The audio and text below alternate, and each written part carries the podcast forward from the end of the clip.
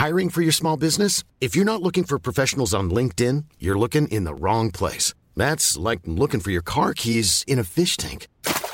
LinkedIn helps you hire professionals you can't find anywhere else, even those who aren't actively searching for a new job but might be open to the perfect role. In a given month, over 70% of LinkedIn users don't even visit other leading job sites. So start looking in the right place. With LinkedIn, you can hire professionals like a professional. Post your free job on linkedin.com/people slash people today.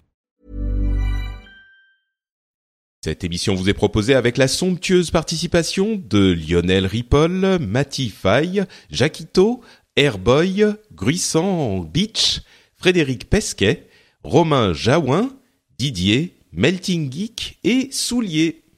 Bonjour à tous et bienvenue sur le Rendez-vous Tech, l'émission qui explore et qui vous résume de manière compréhensible toute l'actualité tech, internet et gadgets.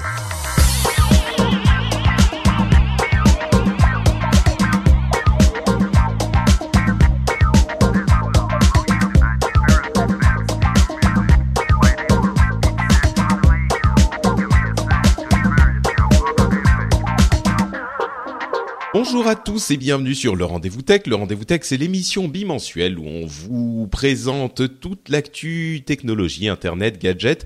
On écoute tout ce qui se fait, on a nos oreilles sur les rails métaphoriques de l'actu tech et on vous résume absolument tout ce qui est important en évitant le train qui arrive à grande vitesse.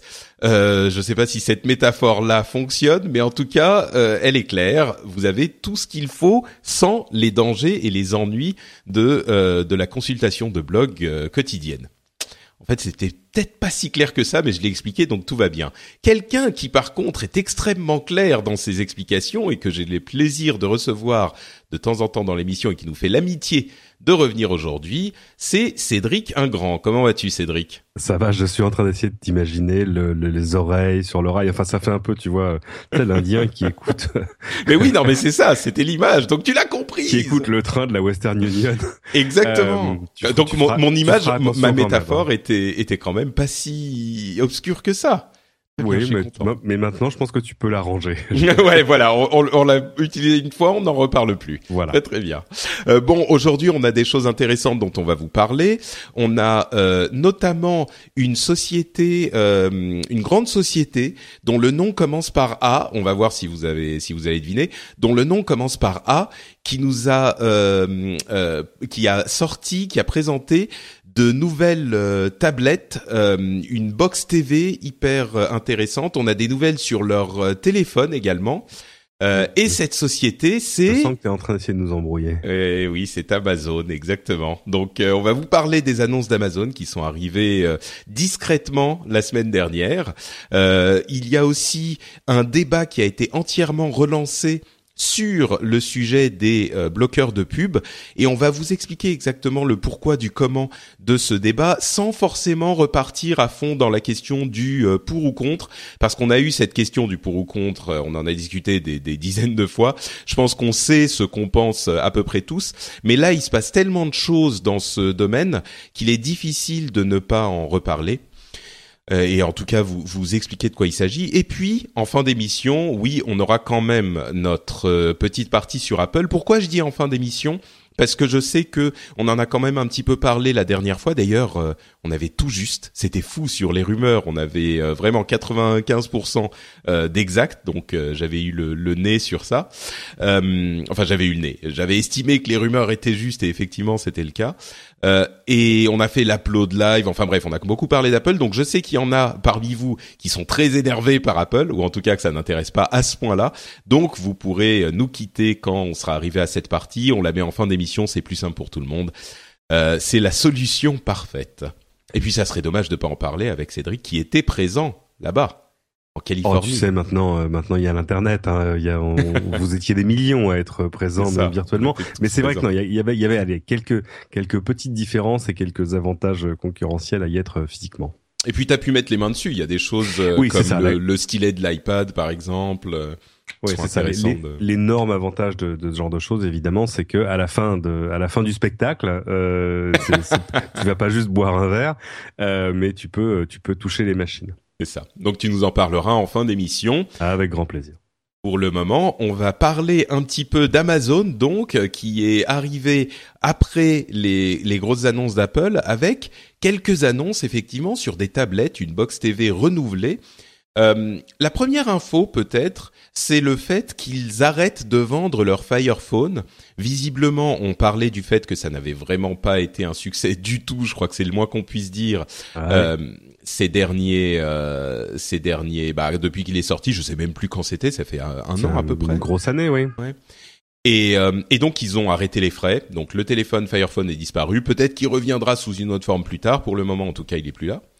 Euh, ce qu'ils ont annoncé, l'essentiel, c'est au niveau des tablettes, il y a une nouvelle tablette qui s'appelle la Fire, qui fait 7 pouces et qui coûte non pas 100, 100 euros, monsieur, non pas 80 euros, mais bien 50 dollars. Je Et Patrick en, en casseur de serviettes, en casseur d'assiettes. oui, non mais attends, en plus, c'est que si vous m'en prenez 6, je vous l'ai fait pour 250 dollars seulement. Et avec, vous avez le Ginzu Knife euh, qui va couper les cadettes mieux que personne. pour ceux qui se souviennent de ce téléachat un C'est ça. petit peu. Call now. Oui, exactement. 99 dollars. Mais, mais le pire, c'est que c'est même pas une blague. Euh, 250 dollars si vous en prenez 6. Non, Alors- ça c'est un truc de fou. Je sais pas. Dans, tu vois, moi j'essaie d'imaginer les réunions chez Amazon. Euh, évidemment, tu vois, les marketeurs, on leur dit au fait, on va sortir une tablette, euh, on peut arriver à la vendre vraiment pas cher. Ah bon, c'est quoi pas cher? Euh, Peut-être 60. Ah bon, on peut faire plutôt 50 parce que 49 c'est sexy comme prix. Euh, bon, ok, allez, je mange ma marge, mais ça me fait plaisir. Bon, et alors maintenant, qu'est-ce qu'on peut faire de mieux? Bah, si on vendait à toute une famille. Bon, c'est combien une famille chez nous? Bah, c'est 4 Ouais, quatre- non, bah plutôt 6 alors. Alors, mais ouais, il faut leur refaire un prix. Ah bon, bah alors 250. Ah ouais, c'est vrai, c'est vraiment pas cher. Non, enfin, je sais pas qui achète six tablettes d'un coup? Alors, ce qu'ils disent, eux, je sais pas si c'est le cas, mais ce qu'ils disent, c'est qu'à ce prix-là, euh, ça peut devenir des appareils qui sont utilisables pour une utilisation, des single-use devices. Genre, tu le mets à la cuisine, tu te sers de ça uniquement pour tes recettes, par exemple. D'accord, donc c'est pas c'est pas une tablette par personne, c'est une tablette par endroit ou par utilisation. C'est vrai qu'à ce prix-là, ça commence à ça ça ça fait sens. Moi, je me souviens euh, à la sortie de l'iPad original, on avait ce débat avec mon mon ami euh, Rodrigo Sepulveda. Il disait mais tu vas voir, on en on en aura plein dans la maison. Euh, Il y en a une, elle fera cadre photo, etc. Je lui dis mais non mais ça vaut 500 balles. Euh, donc on va se calmer tout de suite. Et déjà les cadres photo est un marché qui commençait à décliner un peu. Là, mais tout mais le coup, pire, c'est qu'un 50 cadre, le pire, c'est qu'un cadre photo, ça coûte genre euh, 50 euros, quoi. Bon, peut-être surtout euh, ça se vend plus. Un cadre Oui, en plus, en plus, mais. Mais euh, mais là c'est vrai pour le coup euh, oui là tout à coup euh, ça se met à, à tenir debout euh, tout seul. Euh, vous mettrez quand même un socle derrière la tablette pour qu'il fasse qu'elle fasse ta table photo mais euh, quatre photos mais mm, oui pourquoi pas. Mm. Euh, même si enfin je sais pas euh, je, tu vois je, je vois pas l'appétence des gens en disant ah ouais tiens j'en ai acheté six parce que comme ça ce sera plus simple sauf les gens qui ont vraiment très peur des pannes. Euh, mais Oui, c'est euh, mais c'est vrai que c'est. Bon, alors C'est quand on regarde ça d'un peu loin, on peut se dire ouais, 50 dollars une tablette, c'est génial. Mais de fait, c'est génial. Mais c'est pas exceptionnel quand tu vas sur les sites de shopping, euh, on va dire majoritairement chinois, tu trouves des tablettes à 40 dollars. Enfin, mais c'est vrai que tu te grattes un peu la tête. Moi, j'ai jamais sauté le pas pour en acheter une. D'abord parce que j'ai pas besoin d'une tablette de plus, mais mais euh, mais surtout parce que tu te dis, il y a un truc. Et là, Ouais. tu rentres dans une zone de prix où tu te dis, non, mais attendez, il y a un truc, il y a forcément quelque chose, ça va être moche, euh, ça va pas aller vite, euh, elle va pas faire grand chose, elle va pas avoir de mémoire, etc. Bah, Alors c'est sûr qu'à c'est vrai 50 dollars, euh, bon, t'as pas le foudre de guerre, mais une tablette Amazon, par exemple, elle fonctionne très bien. Mais bien sûr. Alors il faut il faut il faut se dire aussi qu'évidemment dans tout ça le, le modèle d'Amazon c'est quand même juste de de t'attirer et de te garder dans son écosystème à la fois pour le shopping à la fois pour les livres à la fois pour la vidéo etc etc donc donc c'est normal. C'est c'est en plus petit j'ai envie de dire le la la stratégie euh, d'Android depuis le premier jour hein, c'est ce que disait Google. Google dit attendez avec Android on, on gagne pas d'argent forcément. Mais mais en revanche on, on s'assure d'une chose c'est que euh, sur euh, une énorme partie des smartphones vendus dans le monde euh, nos applications et nos services restent accessibles dans les meilleures conditions. Hmm. C'est une sorte de garantie, c'est une assurance d'accessibilité. Puisque Euh, bien sûr, les, les tablettes euh, et tout l'écosystème d'Amazon est basé sur leur Fire OS, euh, Uh-huh. qui est effectivement un, un OS qui euh, et n'est pas Android. Il est basé sur Ah, Android, mais c'est pas oui, Android. Android derrière, et il mais- vend, euh, Oui. oui, c'est un fork d'Android et il vend les services Amazon entre guillemets, il les vend euh, à fond. C'est-à-dire que aux Ah, États-Unis en particulier, euh, la, la Fire est disponible en France, mais pas les autres dont on va parler ensuite. Mais elle est disponible pour 60 euros par exemple. Mais vous avez euh, avec Amazon euh, Premium euh, qui va vous donner. Alors aux États-Unis, c'est beaucoup plus intéressant qu'en Europe, mais vous avez le service de streaming vidéo d'Amazon qui est pas mal aux États-Unis. euh, vous avez, euh, enfin, tous les services Amazon qui sont intégrés, etc., etc. Là, on retourne dans le, on, on- retrouve le casseur d'assiettes des marchés. Hein. C'est euh, et avec ça, je vous mets les couteaux, et avec ça, machin, et euh, voilà, et, et des bonbons pour votre petite fille et tout ça. Ouais, non, ouais. Amazon quand ils se mettent à être généreux, aux États-Unis en tout cas, euh, ouais, ça, ça déchire. C'est-à-dire que là, le, la value proposition, comme on dit en anglais, elle est, elle est extraordinaire. Mm. Euh, bon, c'est vrai que chez nous, premium, ça veut dire que t'es livré euh, vite et pas cher. Mais euh, c'est c'est un bon déjà début. pas mal. Mais... Déjà pas mal. Alors ça c'est la, la tablette euh, le- la plus grosse annonce entre guillemets parce que ce prix est vraiment surprenant pour un grand euh, constructeur. En même temps ils se sont toujours battus sur les prix, mais il y a l'autre version euh, qui est la version Kids, qui est la version rembourrée prévue vraiment pour les enfants qui coûte 100 dollars, mais par contre pendant deux ans ils vous la changent sans poser de questions quoi qu'il arrive.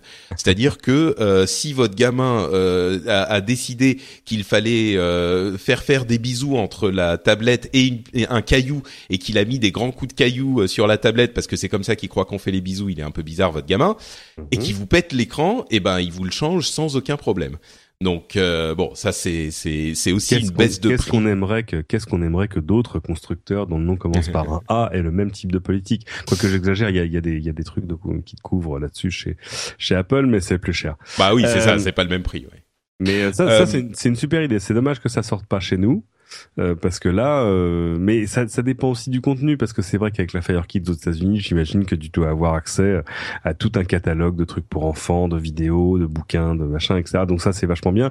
Euh, c'est plus difficile à exporter parce qu'il faut renégocier les droits pays par pays. Forcément, c'est plus compliqué. C'est sûr. Euh, donc ça c'est la Fire Kids qui existait déjà mais qui était plus cher avant. Euh, ils ont aussi annoncé deux tablettes HD qui elles ne sont alors toutes ces trois ne sont pas disponibles en, en France si je si je ne m'abuse elles vont peut-être arriver à terme.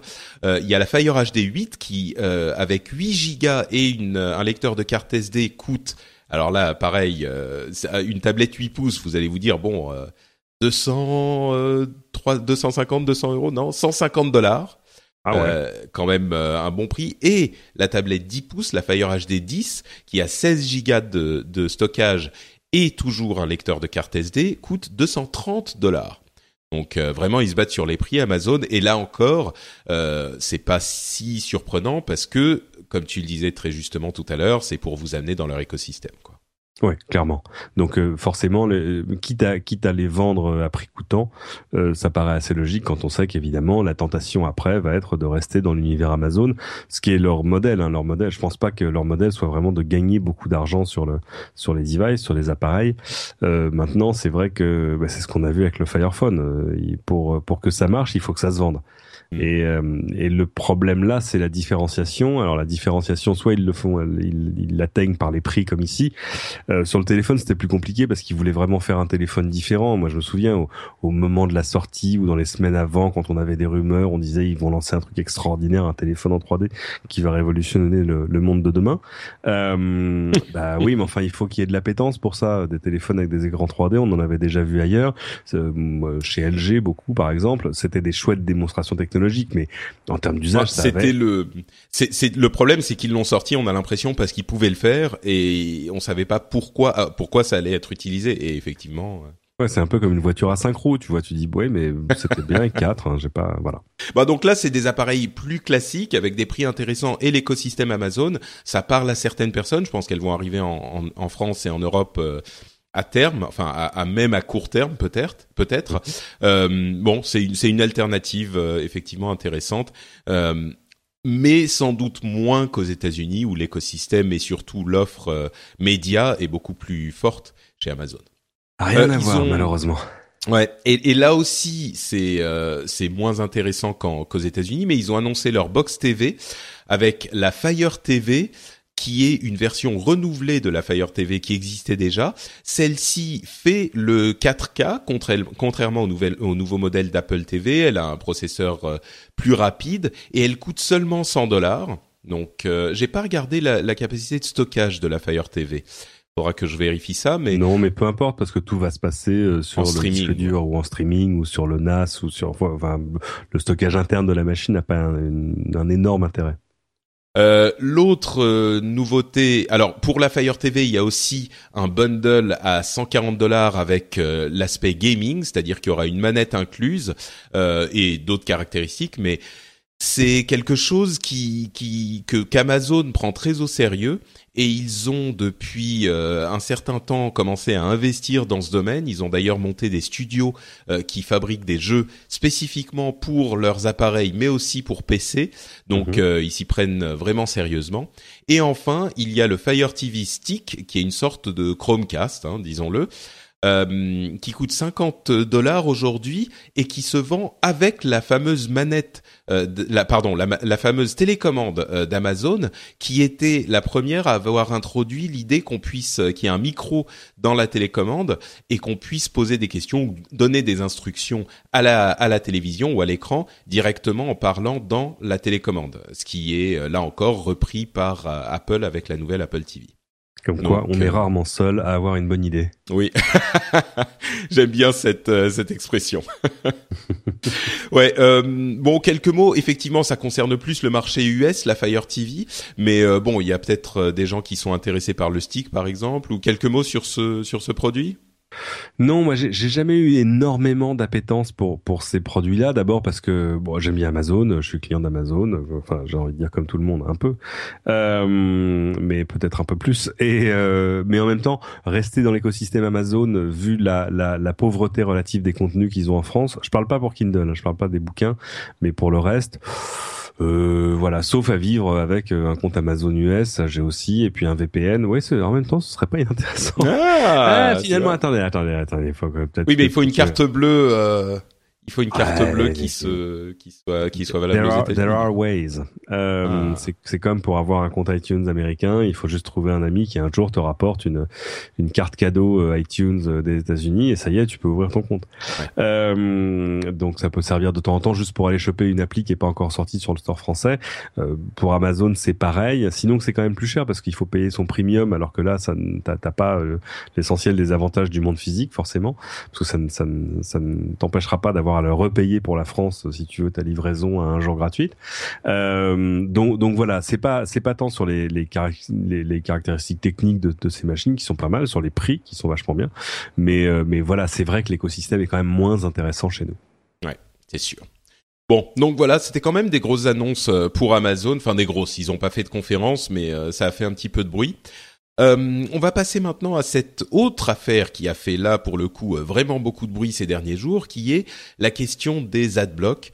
Et alors, comme je le disais en introduction, on a quand même beaucoup parlé des adblocks, donc bon, on va peut-être dire euh, ce qu'on pense ou ce qu'on pense pas du, du problème, mais plus que ça, je pense qu'il est intéressant de détailler toute cette affaire et de comprendre pourquoi ça prend autant d'importance maintenant.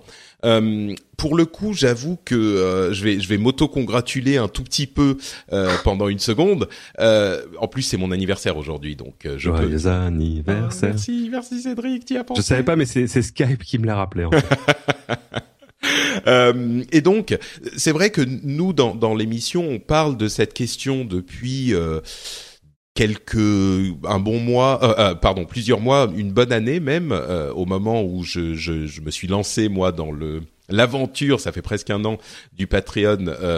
J'avais beaucoup parlé de ce problème et euh, c'est un truc, je pense, qu'on a senti. Et l'idée de l'émission, c'est quand même aussi de vous de vous faire sentir les trucs et comment ça va se passer pas forcément parce que j'ai plus ou moins raison sur genre le Google Glass qui est un petit peu en train de se reconvertir en autre chose ou le le comment il s'appelle le HoloLens qui dont Satya Nadella a dit que ça serait pas avant cinq ans ou euh, le projet de de téléphone modulaire qui euh, lui s'éloigne encore un petit peu plus. Enfin bref c'est pas et de s'envoyer des, des, des fleurs. Je j'aime pas le faire donc euh, je vais pas le faire voilà. Mais je crois que c'est trop tard. Ah merde. Non mais je suis je suis content parce que j'avais bien vu sur euh, sur le coup. Bref, euh, pourquoi est-ce que ça ressort aujourd'hui et pourquoi est-ce que c'est en train de devenir euh, un sujet encore plus important? Je pense que il y a une chose qu'il faut comprendre, c'est que alors c'est arrivé vraiment avec l'arrivée d'iOS 9 par le biais d'Apple parce que dans iOS 9 il y a la possibilité pour les développeurs d'app de développer des apps qui vont être des bloqueurs de publicité. Mhm. Et euh, c'est tu, peux, tu peux activer dans le système la, la, la possibilité de, de, bloquer les pubs. De bloquer les pubs pour euh, le navigateur Safari. Euh, Absolument. Pas voilà. pour euh, pas dans les apps, par exemple. On, on peut y revenir. Voilà. Euh, pas dans les apps, évidemment. D'autres, il y a déjà des navigateurs, dont le navigateur d'AdBlock, qui est un navigateur qui bloque déjà les pubs. Mais là, ça devient vraiment un moyen de l'activer pour le navigateur par défaut euh, du système. Et alors là, vous vous dites peut-être, euh, oui, mais enfin, des, des adblocks, il y en a depuis toujours euh, sur les ordinateurs. Euh, pourquoi est-ce que ça a une telle importance? Alors, il faut bien comprendre l'importance qui est en train de prendre le, le mobile. il y a eu une étude qui illustre bien ce sujet qui est que qui, nous a révélé que pour la première fois dans l'histoire, la consultation de téléphone mobile, le temps passé sur téléphone mobile aux États-Unis était passé devant le temps passé devant la télé. Euh, en moyenne au quotidien, euh, etc. Bien sûr. Mais alors, ça ne veut pas dire que les gens qui regardent la télé euh, ou qui regardent leur téléphone ne font pas aussi l'autre, peut-être même en même temps parfois mais euh, il n'empêche que au total, le, la quantité de temps passé sur le téléphone est plus importante que la quantité de temps euh, passé à regarder la télé. Donc, c'est la, la, la, plateforme mobile a une importance qu'il est difficile de surestimer. C'est vraiment la plateforme essentielle euh, des internautes et même de, l'écran euh, principal. Ces, prophéties qu'on disait, qu'on donnait nous dans nos milieux geeks depuis euh, bah, l'arrivée des smartphones modernes avec l'iPhone est en train de vraiment se réaliser maintenant et le téléphone mobile est en train de devenir l'écran principal. Alors, à côté de ça, euh, mettons, posons le, souci euh, moral et sociétal presque que posent les adblocks et le fait que iOS autorise les adblocks sur euh, la plateforme mobile, vous avez un cocktail détonnant. Ce qui s'est passé ensuite, et je reviens vers toi, Cédric, pour que tu nous, tu nous en dises, tu nous dises ce que tu en penses quand même, mais je vais, je vais juste finir de détailler euh, ce qui s'est passé pendant les quelques, les trois premiers jours après le lancement euh, de iOS 9. Euh, il y a eu évidemment un certain nombre de d'applications d'adblock qui sont arrivées sur le store. Euh, ça a provoqué un débat assez important entre notamment avec Nilay Patel du site euh, extrêmement populaire The Verge, qui lui bien sûr repose sur la publicité, ah oui. qui a écrit un article qui a fait un petit peu de bruit où il disait en fait, ce qui est en train de se passer, c'est qu'il y a un, une bataille entre euh, les géants de la tech, c'est-à-dire Apple et Google euh, essentiellement, et même Facebook qui y prend part, et les, cette bataille concerne les euh, modèles de, de revenus euh, qui sont la pub pour Google et pour Facebook, et euh, de l'autre côté Apple qui vend ses produits et ses services. Et les victimes de cette guerre de titans sont les éditeurs, les grands bien sûr, et les petits surtout. Et à côté de ça, il y a un développeur qui est très populaire, un blogueur qui s'appelle Marco Arment, euh, qui a euh, soutenu l'idée de l'adblocking qui a euh, lui-même euh, qui dit il y a un problème dans le, contrat moral dont on parle souvent qui est moi mon argument euh, en défaveur de l'adblocking qui est l'idée que il y a une sorte de contrat moral entre le lecteur et l'éditeur du site puisque l'éditeur du site propose son contenu entre guillemets gratuitement et que le lecteur accepte de regarder les publicités pour accéder au contenu ça, c'est l'argument classique. Moi, je dis souvent, souvent les gens me disent ah oui, mais les pubs, j'aime pas ça. Il y a des histoires de tracking, il y a machin. Et moi, je dis bah dans ce cas-là, euh, il suffit de pas regarder le site. Euh, je sais que c'est beaucoup plus complexe que ça parce hmm. qu'on sait pas toujours, mais bon, on va en discuter. Bref, Armand dit euh, le contrat moral n'est plus valide parce que justement il y a du tracking, les pubs euh, vous vous traquent de partout et donc on ne sait pas euh, ce qui va se passer avant d'aller sur un site. Donc adblocking, oui, je sors une app d'adblocking qui s'appelle Peace. je la vends pour 2 ou 3 dollars, ce que c'est. Et voilà, moi je suis pour. Et là, on se dit, ok, il y a les pour, les contre, euh, la, la, la, la bataille, euh, l'image de la bataille est posée, euh, les gens vont s'engueuler jusqu'à la fin des temps, ok. Sauf que retournement de situation digne d'un film d'action hollywoodien. 36 heures plus tard, avec son application qui est au top de des applications payantes, qui est en train de lui rapporter des, des, des milliers de dollars et peut-être plus, Marco Arment euh, poste un nouveau, euh, enfin publie un nouvel article sur son blog en disant je retire Peace de la vente. Euh, c'est une guerre extrêmement sale qui est en train de se produire et il faut qu'elle ait lieu entre les éditeurs et les les adblockers, mais c'est une guerre sale et moi je me sens pas bien d'y participer. Alors c'est ce qu'il a dit. Hein. Ensuite, est-ce que c'est c'est vrai ou pas? Et il a dit, je me sens pas le cœur d'y participer. Euh, j'aurais pu laisser mon app sur le l'App Store et je me serais fait beaucoup plus d'argent que je me suis déjà fait. Il a proposé les remboursements, mais moi, euh, je pense que c'est pas que c'est injuste euh, parce qu'on ne peut pas décider quel site on va bloquer ou pas. C'est euh, on bloque et c'est tout. Donc c'est injuste en particulier pour les petits les petits éditeurs. Euh, donc moi je retire. Il y a plein d'autres apps qui sont bien. Moi je veux juste pas y participer. C'est compliqué, hein. C'est, c'est, euh, moi j'ai, j'ai pas trop compris parce que t'imagines, je, je comprends pas le processus psychologique de Marco Arment qui se dit je vais faire une, une, une application d'adblocking, qui la développe, ce qui prend quand même énormément de temps. Pendant ce temps-là, il aurait pu avoir cette réflexion. Il la lance et trois jours après, il dit ah non, finalement non. Euh, c'est un peu curieux. C'est curieux. Euh, Alors ça, si on est un petit peu complotiste, on peut se dire euh, est-ce qu'il a pas subi des pressions de certaines personnes ou? Ah peut-être qu'il y a des amis qui l'ont appelé en lui disant que c'était une mauvaise idée. Mais enfin tu vois c'est un peu comme si euh, tu vois tu te mettais à faire du karting à 12 ans, de la Formule 3000 à 18, etc.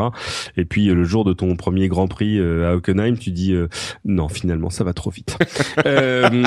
c'est c'est un c'est un peu particulier. Mais mais mais en même temps ça ça met en exergue un débat qui lui est vachement intéressant parce que de fait c'est un c'est un vrai souci et, euh, ça fait longtemps hein, qu'il y a des adblockers, c'est pas nouveau nouveau. Euh, il y en a eu euh, sur le desktop depuis depuis très longtemps, sur PC, sur Mac. Là où ça change, et t'as raison, c'est le mobile. D'abord parce que le mobile est en train de, manger notre temps et notre capacité d'attention. Et puis en plus parce que la pub sur mobile c'est quand même nettement plus casse-pied. Euh, comme je dis à chaque fois, tu vois, tu cliques sur un sur un lien qui t'envoie vers le site d'un grand news magazine français par exemple. Et tout à coup, au coup euh, de certaines chaînes d'information, euh, concurrentes euh, et néanmoins amies, euh, et, et, tout à coup on te dit, qu'avant même d'accéder à ton contenu, on, alors d'abord t'as un pré-roll, t'as un truc, t'as une vidéo, un machin, un truc qui se met en pop-up et, et qui te prend tout ton écran et tu sais pas où cliquer pour arriver à le fermer, tu cliques dessus, finalement t'as cliqué sur le lien sans faire attention, et enfin bon bref. et après on te dit, et au fait tu veux pas installer mon appli mobile? Et au fait, tu veux pas installer mais t'es sûr, tu veux pas mon appli mobile Elle est bien, et clique, clique, oui, clique, là, ici. Donc en gros, il te faut 25 secondes pour arriver au contenu dont tu savais même pas forcément s'il t'intéressait ou pas. Avec un peu de chance, le contenu qui est derrière est pas payant parce que tu as cliqué sur un lien et t'arrives sur le monde. Alors c'est pas sur un blog, c'est sur la partie abonné, t'es pas abonné. Bon bref. Et tout à coup tu te dis mais attends, je viens de perdre 45 secondes à ne pas lire le truc qui aurait peut-être pu m'intéresser. Euh, there's, there's got to be a, better way, tu vois. Et, tu sais, tu euh, sais que pour euh, euh, convaincu que je sois de, euh, alors je, je, mets de l'emphase exprès, hein, mais de l'immoralité des adblocks, euh, j'avoue que moi-même euh, sur mobile, quand je vais sur un site, je sais pas pourquoi c'est particulièrement français. Je sais qu'il y en a aussi aux États-Unis, mais j'ai l'impression que l'expérience utilisateur est encore moins au centre des préoccupations des, des sites français et particulièrement les héritiers de la de la grande de la presse grand public et du journalisme classique et t'as vraiment l'impression qu'ils le font exprès limite quoi. C'est tu, tu vas tu vas sur le site et comme la description que t'as fait est tout à fait apte. Et du coup ça m'a même fait un petit peu réévaluer. Je suis contre mais je comprends pourquoi on, installe, on installe mais oui, Et, et, le problème, c'est que c'est pas, c'est pas comme, c'est un peu comme de la mécanique quantique, c'est-à-dire que l'observation du phénomène change le phénomène lui-même. C'est-à-dire que le fait, le fait qu'il y ait tellement de gens qui aient un adblocker, alors jusque là, euh, ceux dans leur navigateur euh, de, de, bureau et, et, et maintenant sur mobile, fait que ceux qui n'ont pas d'adblocker se prennent plus de pubs dans le nez. Ouais, c'est terrible. C'est-à-dire que euh, quelqu'un sur Twitter avait une très bonne analogie. On imaginait les, les, les, les galères euh, à l'époque gallo-romaine, et où on disait euh, les, les, coups de fouet continueront jusqu'à ce que le moral s'améliore. Et c'est-à-dire en gros pour que voilà pour que ça aille mieux, on va vous mettre plus de pubs. Ouais, ouais. excuse-moi. Je t'en prie, mais c'est vrai que c'est quand même c'est quand même une une il y a une accélération du phénomène. Euh, je pense que depuis, allez, 18 mois, il y a une vraie accélération du phénomène qui elle-même s'accélère. Et, et là, on arrive à un niveau. Il y a, il y a un autre truc aussi qu'il faut mentionner, c'est le fait que depuis euh, 3-4 ans, le, prix de la pub euh, sur Internet, c'est-à-dire le prix que va payer un annonceur pour avoir sa pub présente sur un site, est en train de chuter de manière euh, assez dramatique. Et on arrive, enfin, je pense qu'il y a sincèrement euh, une vraie difficulté financière qui n'existe, qui est nouvelle. je pense que du point de vue de la du spectateur ou du lecteur, on a on se dit bon bah oui, ça a toujours été comme ci comme ça. Je pense qu'on se rend pas compte de la chute de, revenus qui a eu lieu dans la pub ces trois quatre dernières années, non? Mais bien sûr, c'est-à-dire que c'est l'efficacité de la publicité qui est en train de chuter de manière vertigineuse. Il y a, il y a des, une boîte qui s'appelle Secret Media euh, qui fait, euh, on va dire, qui fait des systèmes anti-adblock pour les sites de vidéos. Euh, en clair, attends, je fais une pause parce que bah, il y a même des, des sites qui ont commencé à, à bloquer le contenu quand ils repéraient qu'il y avait un adblock. Exactement, parce euh, que ça touche tellement de gens. Ils ont fait une étude euh, sur, euh, ils, sont alliés à un, à un, player vidéo très connu qui s'appelle JW Player, et, et, ils ont fait une étude basée sur l'usage de plus d'un milliard de machines différentes. Et ils disent qu'aux États-Unis, 26% du temps passé à regarder de la vidéo est adbloqué.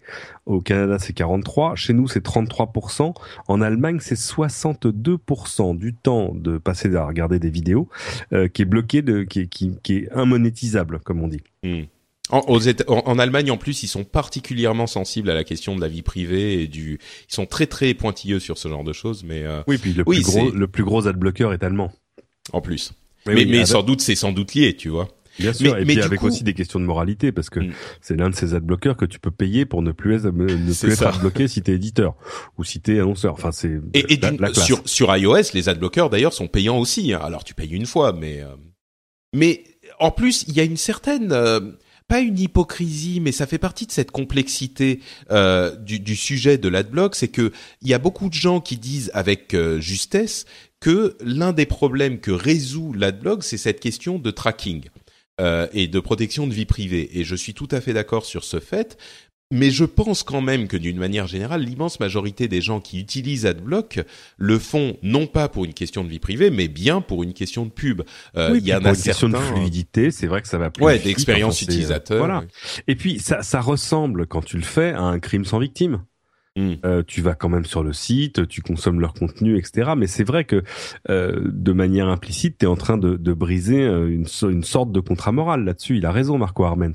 Euh, si, euh, si moi je faisais un site de contenu aujourd'hui qui s'appuie sur la publicité, euh, j'aurais vraiment tendance à faire des lettres ouvertes à mes lecteurs en disant écoutez les chéris, vous êtes gentils, mais mais voilà, c'est-à-dire qu'à un moment, moi je suis je suis ravi, vous êtes des centaines de milliers, tout ça machin super, mais à un moment il faut que je mange.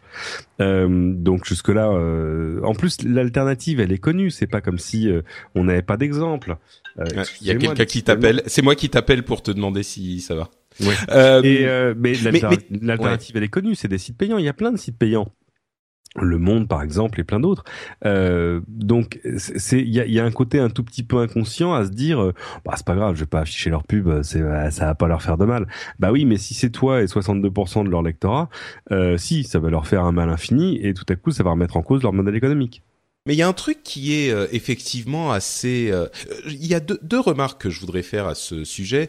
Euh, d'une part, on dit souvent aux gens dans ces débats, les, les, gens qui sont adeptes des adblockers, et encore une fois, je voudrais bien le, le repréciser parce que je comprends tout à fait la dégradation de l'expérience utilisateur et je suis pas en train de, de, de prendre cette question de manière triviale. Je pense que c'est extrêmement important euh, et que c'est une faute grave que font les éditeurs de ne pas mettre plus au centre de leurs préoccupations cette expérience utilisateur.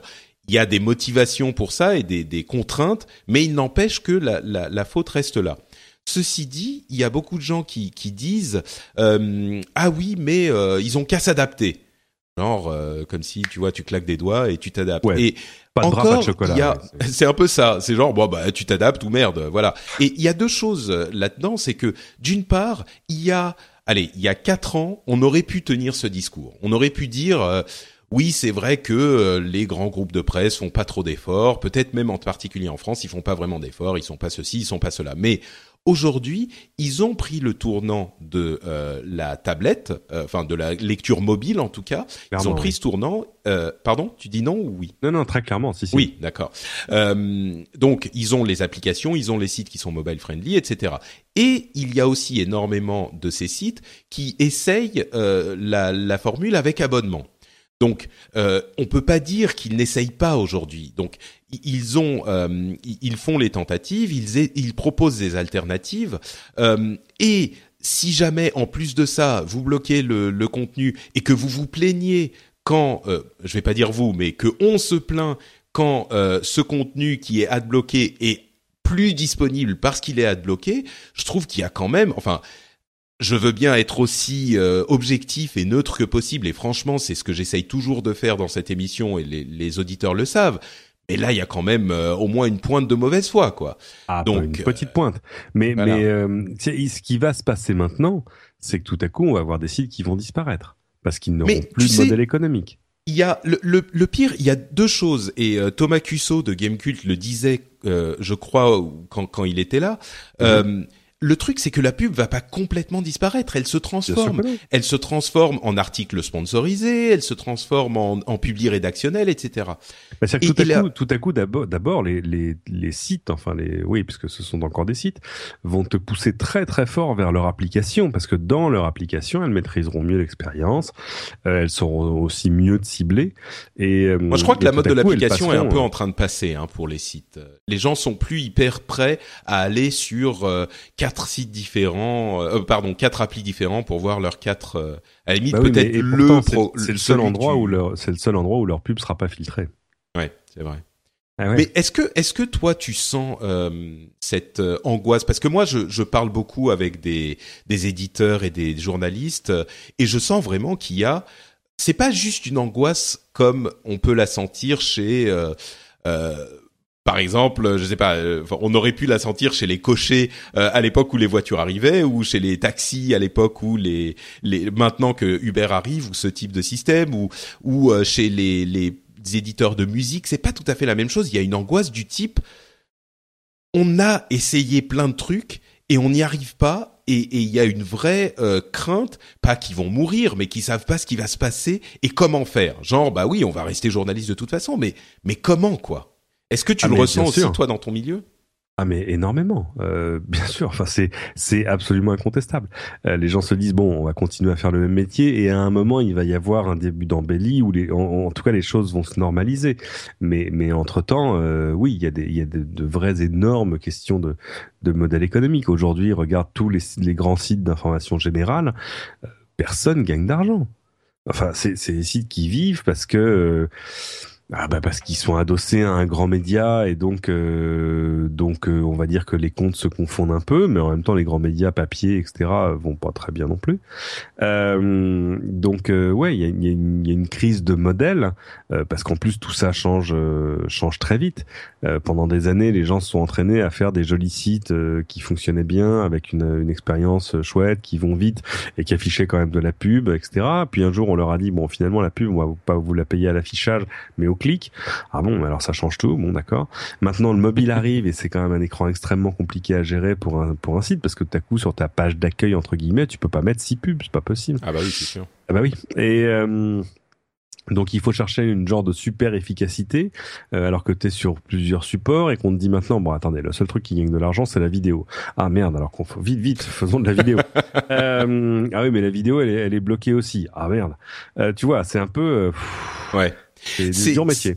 Et il y a beaucoup de gens là encore euh, qui disent, d'ailleurs entre parenthèses, Google visiblement est en train de travailler avec Twitter pour améliorer au moins une partie de l'expérience utilisateur avec un système qui est comparable à celui de Facebook euh, Instant Articles, qui, qui sont des articles hébergés directement chez Facebook pour que ça se télécharge plus rapidement. Et il y aurait une formule open source de tout ça pour que les articles soient euh, là en, en cache euh, chez des serveurs plus rapides et qui puissent être affichés très vite, au moins peut-être même peut-être avec les pubs parce que c'est quand même Google derrière, mais au moins qu'ils s'affichent très vite. Donc euh, ça serait peut-être déjà ça. Peut-être qu'ils mettraient même des des guidelines euh, pour que ça soit pas trop surchargé de pubs. Enfin bon. Mais mais au-delà de ça, je crois que euh, Dieu sait que je suis un défenseur de la, la révolution numérique et de la désintermédiation que permet Internet. C'est-à-dire que je, suis, enfin, je fais quand même euh, moi tout sur Internet. Euh, je suis un défenseur de la technologie absolument convaincu, mais quand j'entends ah ben ils ont qu'à s'adapter, euh, j'ai l'impression qu'il y a quand même des gens qui commettent un, un péché capital, qui est qu'ils appliquent à autre chose, enfin qu'ils appliquent à une chose le raisonnement qu'ils ont eu pour autre chose. C'est-à-dire que effectivement, dans le cas de la musique par exemple, ou même de la distribution de télé ou de euh, de YouTube, etc. On, on, peut se dire que ça permet à des gens d'accéder directement à leur euh, public et donc que les coûts d'infrastructure sont complètement euh, minimaux l'infrastructure de distribution devient complètement minimale et donc tu peux te dire bon euh, pour la musique un artiste euh, n'a pas forcément besoin de l'énorme machine industrielle qui était un, un studio de, de, musique un label etc pas forcément besoin pour toucher son public. Donc on comprend que mécaniquement euh, la technologie pousse ces gens dehors dans une certaine mesure euh, pareil pour une partie mine de rien de, de, de euh, certains médias vidéo avec YouTube, même avec les podcasts. Hein, euh, on, on fait un travail qui n'était pas forcément possible autrement. Je crois que dans le cas du journalisme, euh, c'est un cas un petit peu différent parce que un, un, le bon journalisme a besoin de d'un petit peu de sérénité, a besoin d'épaules derrière. Tu as besoin d'avoir de quoi ton article euh, de fond, de quoi travailler pendant euh, deux trois semaines euh, sur un sujet qui est difficile à creuser, sans avoir l'obsession du nombre de, enfin de, te dire avec la pub je vais pas pouvoir faire quoi que ce soit parce que ça paye trop peu et que les, les, les on n'a pas en fait cette possibilité d'avoir une ligne directe de, de, du journaliste au euh, lecteur. On a besoin de, de la maison derrière. Euh, enfin, ça c'est mon, mon impression à la base. Est-ce que parce que ça peut pas fonctionner comme la musique, comme euh, YouTube, comme euh, est-ce que je me trompe ou? Non, non, non, bah, tout à fait. Non, il y a, y, a, y a besoin de toute façon, enfin tous ces gens, mais comme toute entreprise, ils ont besoin d'un petit peu de visibilité. Ils ont besoin d'arriver à prévoir, tu vois, en disant voilà, j'ai une audience qui est X, qui évolue dans tel sens. A priori, on vend la pub temps, donc ça nous fait un revenu en gros par page vue, enfin par million de pages vues, qui est en gros de temps. Donc euh, l'année prochaine, on devrait être là. Le problème, c'est évidemment que euh, si tout à coup on te dit ah bah non, désolé, il y a plus de, bah non, ah bah non, non, non, bah non, il y a plus de pub sur les mobiles, hein, ça c'est terminé. Il y en a d'autres tiers ils les voient pas. Ah, ah ben alors c'est même pas que ça change tout, c'est-à-dire qu'on est en train de, on te tire le tapis de, de sous les pieds, quoi. Mais, mais c'est ça, euh, pour avoir un bon journal de, de, qui fait du journalisme et qui fait pas juste euh, qui débite de la news avec euh, les émises. Oui, parce que c'est ça. L'autre, l'autre effet induit, c'est ça. C'est quand même un appauvrissement du, du contenu. C'est-à-dire que tout, tout à coup, euh, tu vois, tu te retrouves avec des, des diaporamas de chatons, quoi. Euh, donc c'est bien, hein, ça fait du clic et tout, mais ça n'a pas d'intérêt en termes, ça pas très peu d'intérêt en termes de contenu. Et euh, si c'est pas ça que tu venais chercher, bah tu vas quand même être très malheureux. parce qu'au final, c'est quand même ça. C'est pas juste une question de rentabilité. C'est pas juste quelques personnes qui vont gagner, gagner un petit peu moins d'argent. Non, c'est c'est aussi du contenu que tu vas plus pouvoir financer. Aujourd'hui, je sais pas euh, euh, si je prends le, mes, mes confrères du Figaro.fr, euh, le, le, online, c'est une cinquantaine de personnes. Euh, bah, ces gens, il faut, Mais alors, qu'à un moment, ils mettent leurs enfants à l'école, quoi. Je vais, je vais faire le, le, le, je vais prendre le contre-pied de ce que je viens de dire. Est-ce qu'il n'est pas possible Elle va être très longue cette émission. non, je vais, je vais, on va terminer là-dessus. non, non, il y a pas de euh, si est-ce que il n'est pas possible pour un journaliste euh, compétent justement de proposer une lui-même avec une petite équipe euh, justement des, des programmes euh, d'investigation intéressant, de manière indépendante, de travailler lui-même pendant, je sais pas, trois semaines, un mois, deux mois sur un gros sujet, et ensuite de le proposer euh, sur le web, euh, soit en vidéo, soit sur comme un blogueur, parce qu'il y en a des blogueurs qui vivent de leur truc. et soit de faire payer et de se gagner la fidélité du euh, des lecteurs qui seraient ensuite, comme ils le font pour moi euh, au hasard, qui seraient prêts à euh, le rémunérer pour son travail. Est-ce qu'on peut pas envisager justement quand les, les gens disent bah, ils ont qu'à évoluer, c'est pas juste une évolution de comment payer la la la comment dire la, la la rédaction entière du Monde, mais une évolution du, du, du, de, repenser le métier de journaliste lui-même. Ah, c'est compliqué parce qu'il y a, il y a plein d'essais hein, dans ce dans ce domaine-là. Il y a, je pense à The Intercept, qui est ce, ce média d'investigation. il suffit de voir ce que Mediapart a fait. Mais Mediapart, c'est c'est une belle réussite. Bah, il fonctionne euh, justement, donc c'est possible. Oui, mais il fonctionne en payant. Attention. Bien sûr, bien euh, sûr. Eh oui. Euh, The Intercept, c'est ce, ce, média d'investigation euh, américain, enfin on va oui disons américain, mais qui lui pour l'instant fonctionne au mécénat euh, parce que Pierre Omidyar, l'un des fondateurs d'eBay, a mis un gros chèque sur la table en disant bon c'est important d'avoir des médias qui vont vraiment lever des gros lièvres. Donc moi j'ai plein de sous et je vais vous donner des sous. Pour l'instant c'est c'est c'est bien, hein, mais comme modèle économique c'est assez limité dans le temps. Mais, mais alors c'est peut-être mais c'est peut-être exactement de ça dont on parle. C'est peut-être qu'on n'a pas besoin de tous ces médias généralistes dont il y en a trop. Donc, euh, ils se bouffent les uns les autres, ils se bouffent leur part de marché. Euh, peut-être qu'on en a besoin de moins et qu'on a besoin de plus de, de journalistes spécialisés qui eux feront du travail qui n'est pas justement les euh, les top 10 des chatons les plus bourrés de, de, de l'été, mais qui seraient des sujets effectivement un petit peu plus intéressant, un petit peu plus fouillé du vrai travail de journaliste. Je suis en train de, me, de, me, défoncer mon propre argument, mais, je, je, fais l'avocat du diable. Quoi. En plus, le problème de, de ce modèle-là, c'est que euh, c'est un problème de, de, lisibilité entre guillemets pour le lecteur et, et, un problème de, de, visibilité pour le journaliste. Euh, de lisibilité parce que quand, quand tu découvres un site comme The Intercept ou autre, euh, tu as du mal. Enfin, quand tu vas sur le monde, tu sais que tu es sur le monde.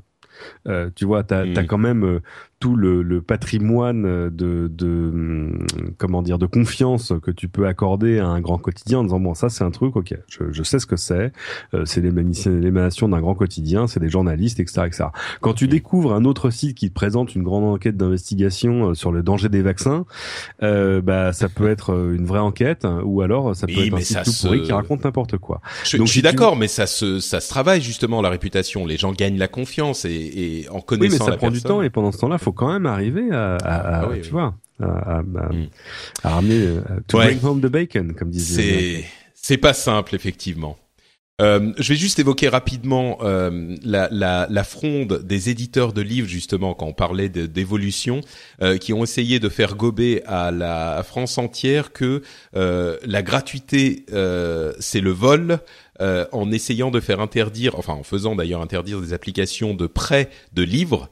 Euh, justement parce que c'était euh, c'était bah, pour eux du vol et que c'était pas souhaitable qu'on se prête des livres parce que la valeur du livre est en train de disparaître, ce qui est je dirais que c'est pas faux, mais c'est pas la bonne manière d'y réfléchir. Et surtout, c'est une fronde contre le rapport Reda qui essaye d'instaurer une sorte de fair use à la française, c'est-à-dire que euh, aux États-Unis, on a le concept du fair use, qui est l'idée qu'on peut utiliser des produits copyrightés pour certaines utilisations, pour une critique, pour une review, pour euh, des tops, euh, etc. Et en, Europe, on n'a pas ce droit, c'est-à-dire qu'on a, on a, une sorte de droit de citation implicite, voilà. enfin, mais mais qui qui est qui est limité à à ce qu'il est raisonnable de considérer une citation et ce qui est vraiment pas facile à, à dépatouiller, mais le rapport Reda euh, nettoierait tout ça, et, et, donc les éditeurs et d'autres sont en train de faire une fronde contre, donc c'est important de, de, le comprendre. Et en plus, aux États-Unis, euh,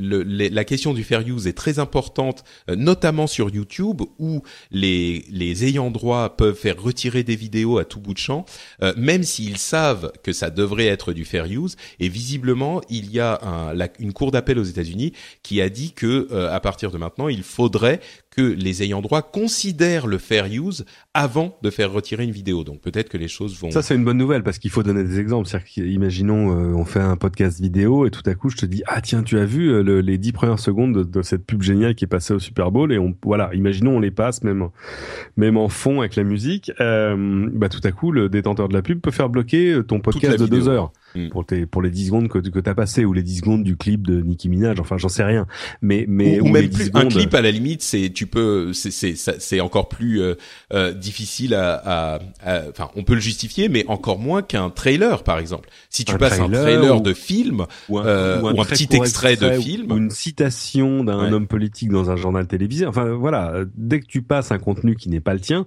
sans forcément juste republier le contenu de quelqu'un d'autre, hein, ce qui ne pose aucun problème, par exemple en télévision. C'est-à-dire que tu vois, pense au zapping, pense à tout ce genre, toutes ces choses. Euh, dire, toutes les chaînes de télé, on n'arrête pas de se citer les unes les autres, c'est normal. Euh, tu vois, tiens, chez nos confrères de machin, l'invité politique de ce matin, il a dit ça. Boum, voilà, 20 secondes de citation. Ok, très bien. Euh, ça fait partie aussi d'une sorte de, de gentleman's agreement qu'on va pas se casser les pieds avec ce genre de choses parce que on le fait tous, chacun va taper un peu chez les autres. Ça permet aussi euh, une sorte d'échange de visibilité, c'est comme on dit. Ouais. Voilà. Non, non, euh, mais en plus, c'est enfin effectivement, c'est du fair use, quoi. C'est le, le, le, droit de citation, de critique. De, tu peux pas parler d'un livre, par exemple, si tu peux pas en lire quelques. Enfin, tu pourrais, mais euh, ah ouais, c'est bien compliqué. C'est difficile, quoi. Moi, ce qui, ce qui m'a choqué, parce que j'ai suivi cette histoire d'un petit peu près, parce que je connais bien les gens qui font euh, qui font BooksUp, cette application qui permet de se prêter ses livres. En clair, c'est une appli. Tu vas scanner les codes barres et les numéros ISBN de tes bouquins, un peu comme si tu voulais les mettre en vente sur Price Minister. Sinon, que là, tu les mets pas en vente, mais tu les mets bah en prêt ou en ce que tu veux d'ailleurs. C'est-à-dire que tu vas juste publier ta bibliothèque en disant tiens, voilà, voilà ce que j'ai dans ma bibliothèque. Tout ça est géolocalisé, donc les gens dans ton quartier peuvent dire ah Patrick, il a il a ce super bouquin dans son édition anglaise que je cherchais partout, ou alors il a ce bouquin que j'aime bien, que j'aimerais bien lire, mais qu'est-ce qu'il est cher, euh, j'hésite, j'hésite. Euh, donc euh, ils peuvent te contacter. Vous pouvez, tu peux dire attends ce bouquin c'est bon, je l'ai lu quatre fois, ça va, c'est bon, je vous le donne. Tu peux le vendre, tu peux le prêter. Enfin, tu peux faire ce que tu veux. L'application le, ne formalise pas ce que tu vas faire avec. et donc ben, les gens de Booksup, ils ont reçu le, la visite inopinée de la DGCCRF, la répression des fraudes. Euh, c'était pas si méchant que ça. C'est-à-dire que c'était, euh, on va dire, euh, du fait de la, on peut pas dire une dénonciation parce que ce qu'ils font n'est pas illégal, mais du signalement d'un professionnel du livre qui s'inquiétait de voir cette euh, plateforme qui va de fait faciliter les échanges et faciliter les prêts directs entre particuliers, euh, choses sur lesquelles évidemment les éditeurs ne sont pas rémunérés parce que dans ce pays on a quand même tendance à penser qu'à partir du moment où tu achètes un livre, tu en es propriétaire, donc tu peux faire à peu près ce que tu veux avec, tu peux l'offrir, le prêter. Ce qui est un concept révolutionnaire. Eh oui, euh, et euh, non, non, mais c'est intéressant parce que par exemple, les, les bibliothèques publiques, ta bibliothèque municipale, bah, elle, elle verse quand même une sorte d'indemnisation euh, globale et forfaitaire. Hein, c'est pas livre par livre et prêt par prêt euh, aux sociétés d'auteurs, justement pour compenser le fait que bah elles, elles achètent un bouquin, mais le bouquin il va être lu par 300 personnes. Donc forcément, il y a, il y a clairement un, un manque à gagner. Ça c'est normal. Ouais mais mais c'est quelque chose que tu mets dans la balance avec euh, avec les vertus euh, sociales éminentes d'avoir des bibliothèques publiques. Tu vois, c'est pas ça date pas d'hier. Euh, ça a marché comme ça pendant très longtemps. L'histoire de l'administration des bibliothèques, c'est pas si vieux que ça. Hein, ça a moins de 30 ans. Mais euh, et puis est arrivé le livre électronique. Et sur le livre électronique, bon, les éditeurs ont, ont eu un peu peur parce qu'évidemment, ça arrivait après l'histoire de la musique où ils ont vu, tu vois, ils avaient pas envie de se faire MP3iser. et donc, d'où tous les débats toi sur les DRM, la, capacité de copier, de garder, de sauvegarder, de, de, de prêter ou de vendre d'ailleurs, ce qui est toujours quasiment impossible avec des, des e-books commerciaux. Et là, on arrive à une espèce de deuxième vague où les éditeurs se disent bon. Ok, on a on a bien maîtrisé ce truc de l'e-book. Alors maîtriser entre guillemets, ça veut aussi dire que le marché est toujours aussi pourri, c'est-à-dire que ça se vend pas quoi. Euh, ça, ça se vend assez peu. Euh, mais euh, mais finalement, euh, ces mêmes limitations qu'on a qu'on est arrivé à imposer sur l'e-book, pourquoi on les imposerait pas sur le livre physique? Et là, tout à coup, euh, on se là, là les gens s'arrêtent et se disent. Euh, non mais là il y a, euh, il y a un petit, c'est non, what, the fuck?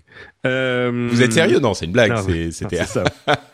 Ils ont d'humour les éditeurs. Voilà. Et, euh, et, et, et là forcément ça ça peut pas passer quoi. C'est pas. C'est-à-dire qu'à un moment quand euh, tu vois on, on connaît bien ces débats dans le jeu vidéo par exemple. Euh, oui, mais je crois que je, crois qu'il y a pas le truc sur euh, avant t'achetais un jeu, t'avais le droit de le vendre. Maintenant t'achètes un jeu avec un numéro de série à usage unique et tout à coup tu te dis mais j'ai acheté quoi là? Bien sûr, euh, mais mais je crois qu'il y a une grosse différence à partir du moment où le contenu est dématérialisé parce que je pense qu'on a accepté tous euh, socialement à peu près que euh, effectivement c'est facilement copiable.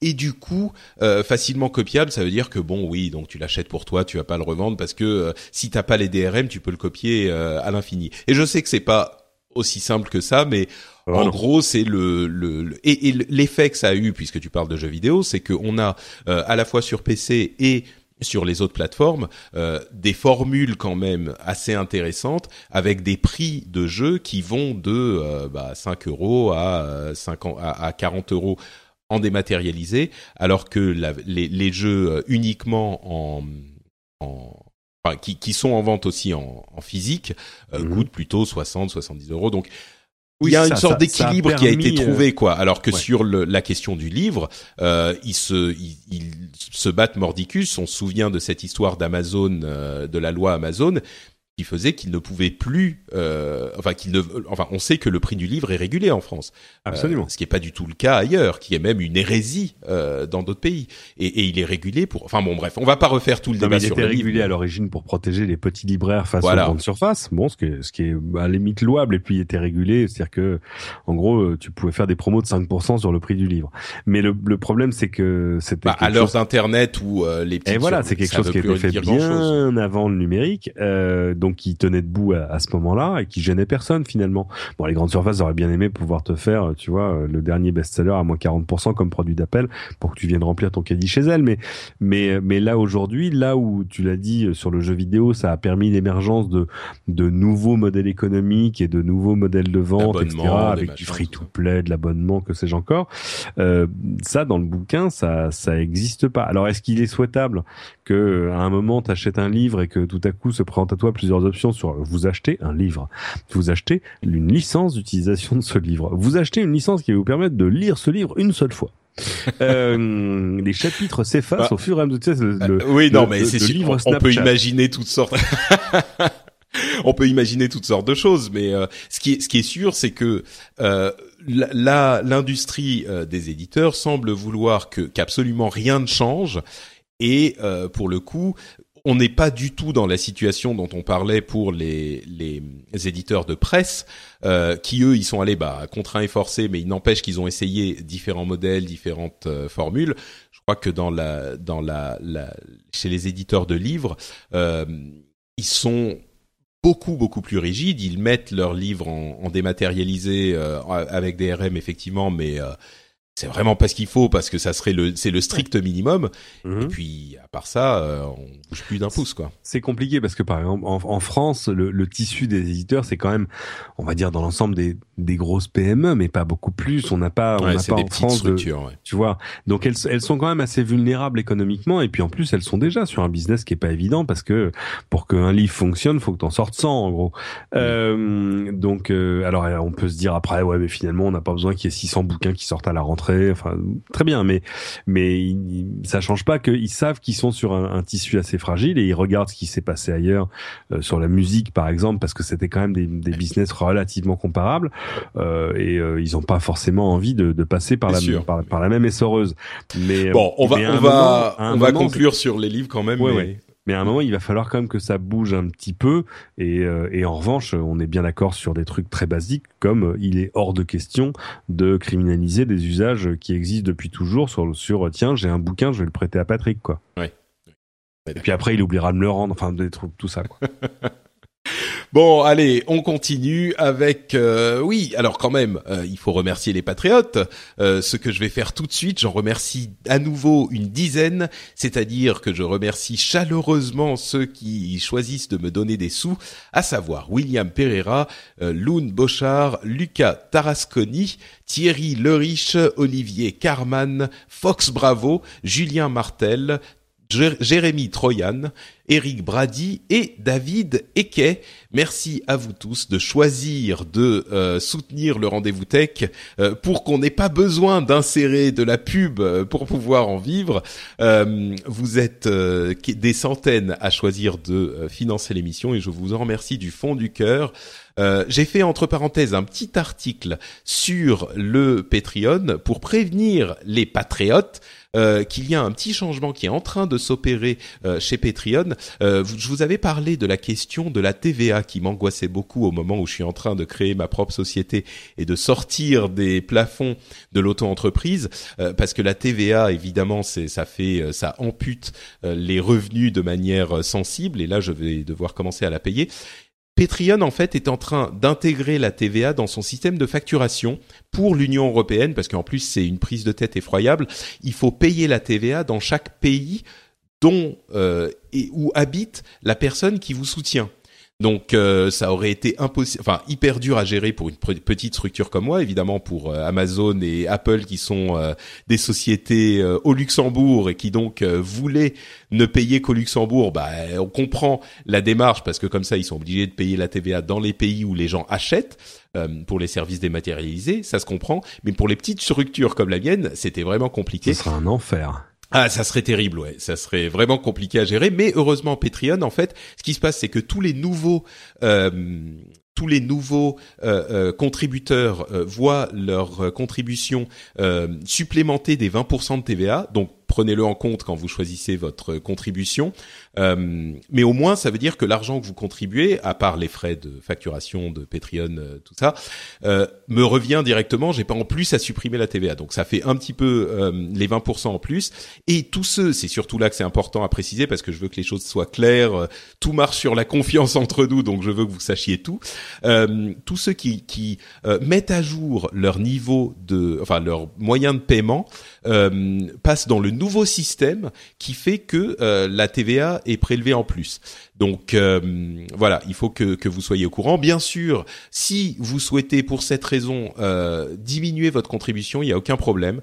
Euh, je comprends parfaitement et vous aurez toujours droit au. Bah écoute. Euh, tu sais, il y a des gens qui donnent quand on donne euh, un petit peu, genre 1, 2, 3 dollars, à la limite, ça change pas grand-chose, mais il y a des gens qui donnent un petit peu plus, et je comprends que ça représente une une somme sensible. Mais tu sais, en même temps, je suis toujours émerveillé par la, la générosité et plutôt l'envie d'aider des, des patriotes. Parce que j'ai fait donc le petit article sur Patreon et il y a une bonne, enfin une bonne euh, partie des gens qui non seulement s'est dit bon bah donc euh, comment ça marche? Je vais sur le site et je juste je reconfirme mon moyen de paiement mon ma contribution. Même si je change rien même si mon moyen de paiement n'a pas changé je reconfirme. Donc ça me fait passer dans le nouveau système et donc je paye la TVA en plus. Ok super je le fais tout de suite.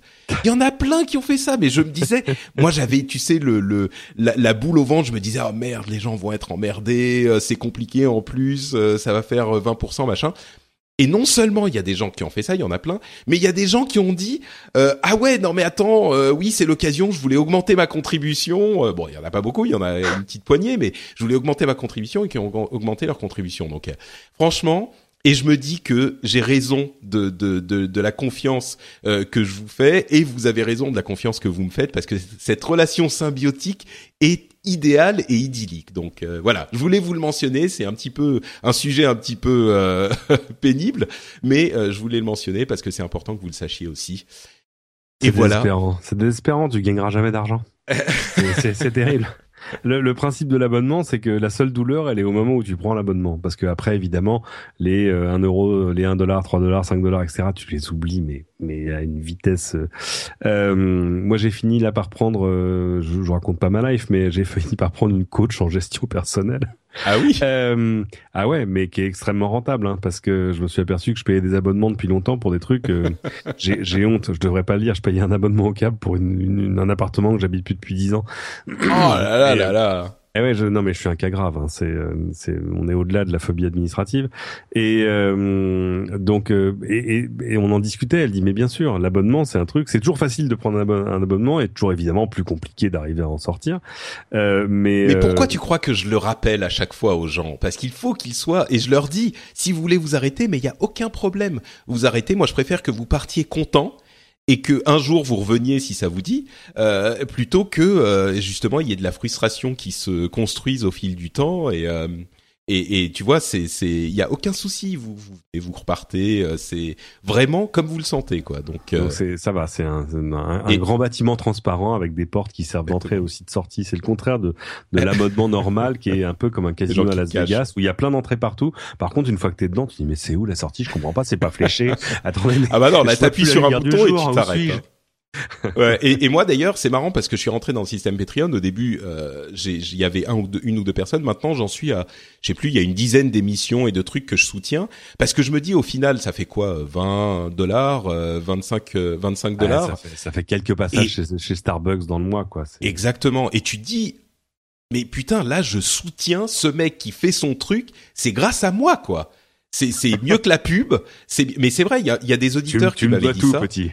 Mais, mais non, mais il y a des auditeurs qui me disaient ça, tu sais, qui me disaient putain, maintenant j'écoute l'émission et je me dis, bah, ce truc, ça marche, ça, ça, ça existe aussi grâce à moi. Et moi, c'est marrant parce que c'est exactement ce que je me disais pour les émissions que je soutiens. Enfin bref, Ouais. bon, Non, non. euh, c'est c'est un système qui est euh, bref. Allez, voilà, le, le sujet est fait. On va continuer sur les news tech tout de même euh, avec avec euh, Microsoft qui va annoncer a priori sa Surface Pro 4 et des nouveaux téléphones le 6 octobre dans un événement euh, qu'ils ont annoncé. Donc euh, 6 octobre, réveillez-vous. Mais avant ça, il y aura déjà le 29 septembre, dans une semaine à peine, un événement Google qui va annoncer des nouveaux euh, devices Nexus, euh, sans Mhm. doute un téléphone et une tablette, et une nouvelle Chromecast. Yeah. Euh, donc euh, c'est à peu près là euh, toutes les semaines ou presque euh, en septembre et octobre on a des, des grosses annonces. Donc Ouais. voilà. Et du coup, ça explique un truc sur lequel on reviendra un peu plus tard. Mais, mais euh, moi, je me posais la question quand, il, quand Apple a dévoilé l'iPad Pro. On rappelle, hein, l'iPad Pro, ils l'ont dévoilé euh, la semaine dernière, il y a presque deux semaines. Il y a dix jours. Euh, ouais. Il y a dix jours, mais euh, j'y étais, je devrais me souvenir, mais j'ai le décalage, tout ça. Euh, mais il ne sera disponible qu'en novembre. Euh, or, c'est rare que qu'Apple fasse des choses comme ça, tout simplement parce que tu sais bien, c'est si Apple annonce par exemple le nouvel iPhone avec quatre mois d'avance, ils savent que pendant quatre mois ils vont geler leur propre marché. Alors là, ils le ils gèlent pas vraiment le marché de l'iPad parce que tu sais à peu près combien tu as envie de mettre dans ta tablette et euh, si c'est l'iPad Pro que tu veux, bah tu vas l'attendre et puis c'est tout Ouais, c'est un produit un mais, peu mais je, différent. me, je me disais quand même c'était curieux bah, un qui prennent tant d'avance sur la sortie effective et puis deux qui, qui, qui mettent tant de choses dans un même event avec l'iPhone nanana, euh, les nouvelles les mises à jour de la montre euh, l'Apple TV et le reste. Et bah tout à coup quand j'ai reçu l'invitation de Microsoft sur Surface Pro 4 pour le 6 octobre j'ai compris. Oui, euh, c'est qu'évidemment c'était d'abord un enjeu de communication. Ils connaissaient la périodicité des sorties de Microsoft. Et que euh, voilà là tout à coup ils arrivaient sur un, un marché à peu près comparable et qu'ils ont simplement voulu les prendre de vitesse. C'est très possible, ouais. Euh, donc on continue sur les news et rumeurs. La redevance télé, on en a parlé deux trois fois dans les émissions précédentes. Euh, finalement, il n'y aura pas d'extension de la redevance télé. François Hollande a décidé que ça n'était pas approprié. Par contre, euh, euh, truc, petit truc intéressant que j'ai appris, c'est qu'en fait, euh, sur la question de faire payer la redevance à tous ceux qui ont euh, possiblement accès à quelque chose, en fait, il y a une taxe FAI, une taxe sur tous Bien les sûr. fournisseurs d'accès à Internet que j'avais oublié, qui est la taxe Copé de 2009, donc c'est le gouvernement précédent qui l'avait implémenté, euh, pour financer le fait qu'il n'y ait pas de pub après 20 heures sur le service public. Sauf que euh, cette euh, taxe est en train d'augmenter d'un tiers, donc de 33%, elle passe de 0,9 à 1,2% du chiffre d'affaires total des FAI. Enfin, je Ah ouais. ça me, mais bon.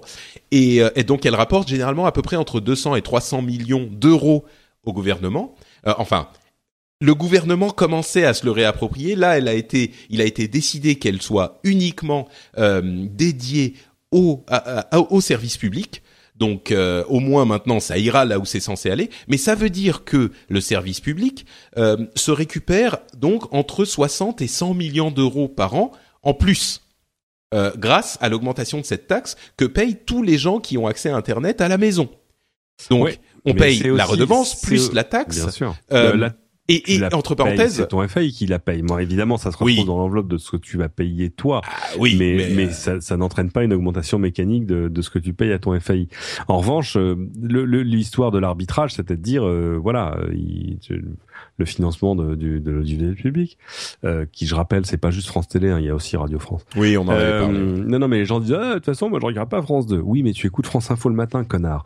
Euh, mais euh, la, la, la question, c'était de savoir où il fallait prendre l'argent. Ça aurait pu être une augmentation de la redevance. Alors, le, je rappelle qu'on a une, une des redevances. je- moi, je travaille dans le privé. Hein, j'ai pas de, j'ai pas, j'ai pas d'intérêt dans cette histoire, mais, mais je rappelle qu'on a une des redevances les moins chères d'Europe. Hein. En Norvège, je crois que c'est, c'est quatre fois ça. hein, donc, euh. Oh, oula, oula, oula. Ah si, Euh, si, je- regarde, les, les Oui, Anglais mais- payent. La TV license anglaise est beaucoup plus chère. Les non, mais ce que je veux dire, c'est que oh, la, télévision, justement. Alors là, c'est, on se relance dans le débat qu'on a eu aux épisodes précédents, mais la télévision est pas la même non plus. Je crois que quand on parle de la BBC et quand on parle de France 2, euh, on, on parle pas exactement des mêmes productions. Donc euh, il y a aussi ce Ouais, débat ça, à voir. Ça, c'est parce que tu ne vois que le mieux vu de loin. hein. Et puis Bah, parce écoute, que, le mieux, le mieux vu de près de, de France 2, euh, je le cherche encore, mais J'ai dit que je, moi je dirais pas de mal de mes de, de tes collègues, oui, c'est ça. Non, mais ce qui, moi, moi, mon, mon problème en fait, c'est que j'ai l'impression que euh, le nombre de chaînes est démesuré, le nombre de stations de radio est démesuré, et qu'on ne fait qu'en rajouter, euh, et qu'en rajoutant, euh, tu vois, le budget total de, de la redevance c'était 3,3 milliards d'euros.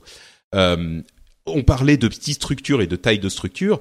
J'ai pas l'impression qu'on ait besoin de 8 ou 10 chaînes, euh, enfin de 7 ou 8 chaînes et de 7 euh, ou 8 stations de radio, plus les réseaux locaux, plus les réseaux outre-mer, plus, tu vois, euh, pourquoi en avoir autant à une heure, enfin, à l'époque où l'information ne venait que par la télé. Je comprends, effectivement, on pouvait avoir besoin de couvrir très large. Mais à une époque où euh, tout un chacun a accès à euh, YouTube, Wikipédia, euh, enfin tu vois, il y a, y a, énormément de choses qui sont disponibles.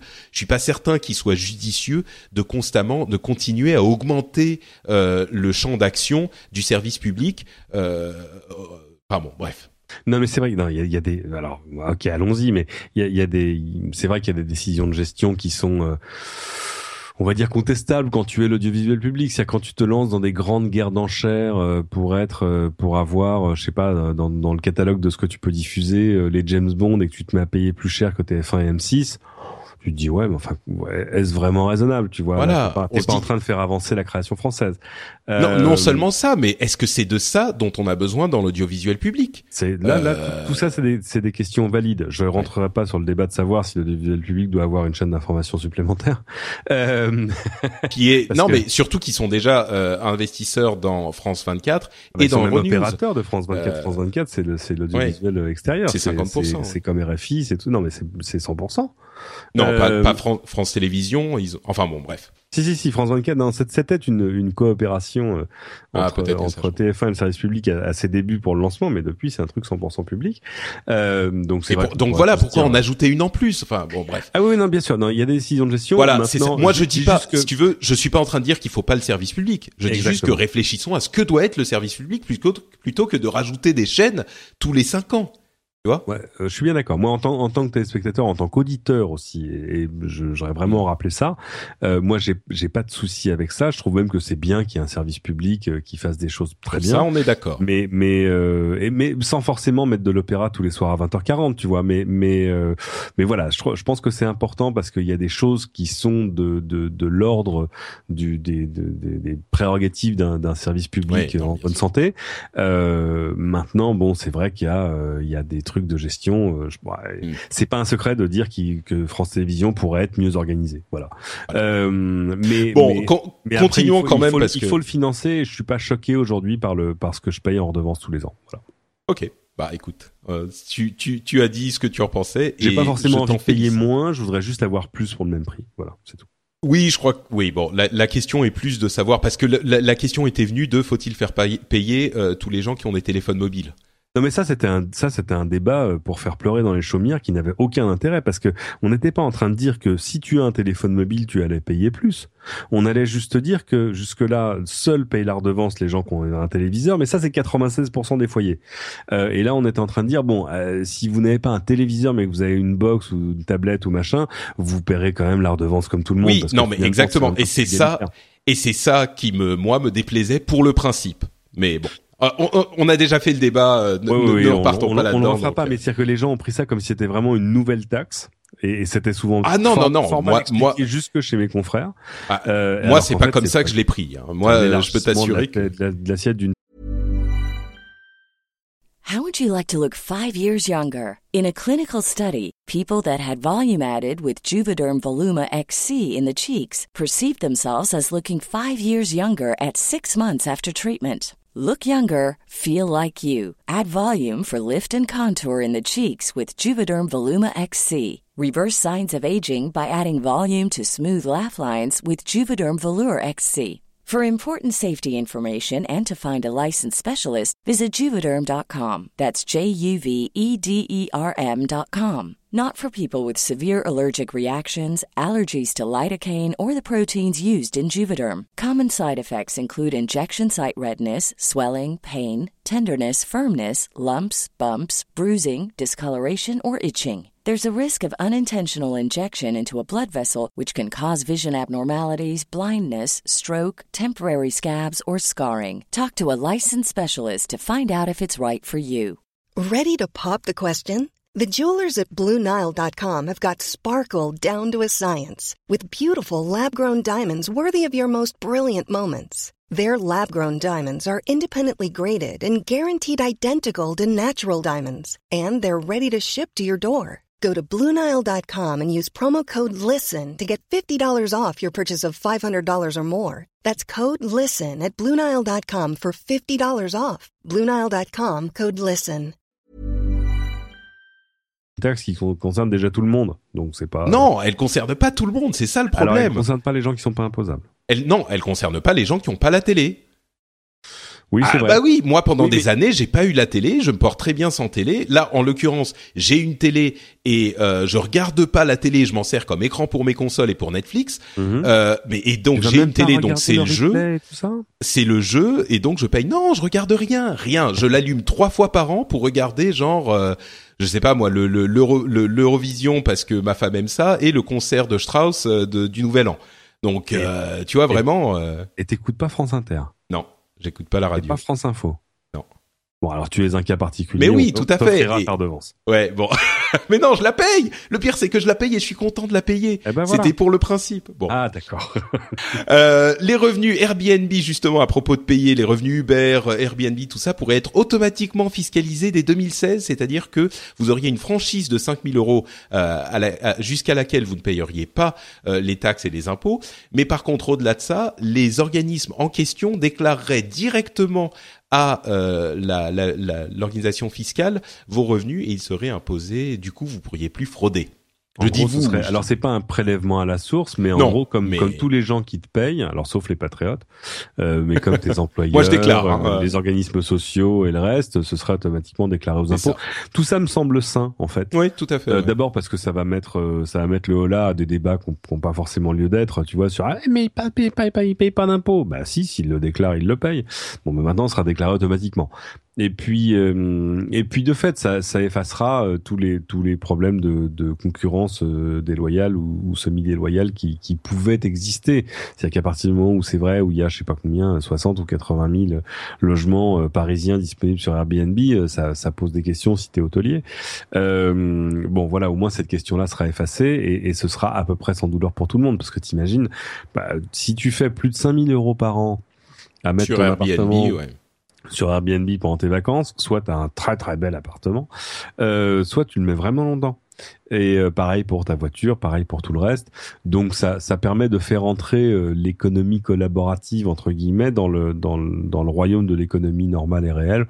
Euh, et puis en plus ça simplifie les choses parce que les gens n'auront pas besoin de se dire mais alors attends j'ai j'ai loué combien de temps? Il faut que je retire la TVA ou pas? Non ce sera déjà sur ta sur Ouais. ta déclaration d'impôt tout ça me semble sain On est d'accord, tout à fait. Comme quoi, vous voyez, on n'est pas contre tout ce qu'il y a de, de- de- toutes les actions des, des gouvernements. Parfois, il y a ah des bah non si c'est un revenu tu payes des impôts ça me paraît Ah, normal c'est normal. Euh, le, la start-up Blablacar a levé 200 millions de dollars, ce qui est une bonne nouvelle. Euh, Blablacar, c'est de la, de la, du ride sharing, mais sur des du Covoiturage. covoiturage sur des, oui, c'est ce que j'allais dire, euh, sur des longues distances.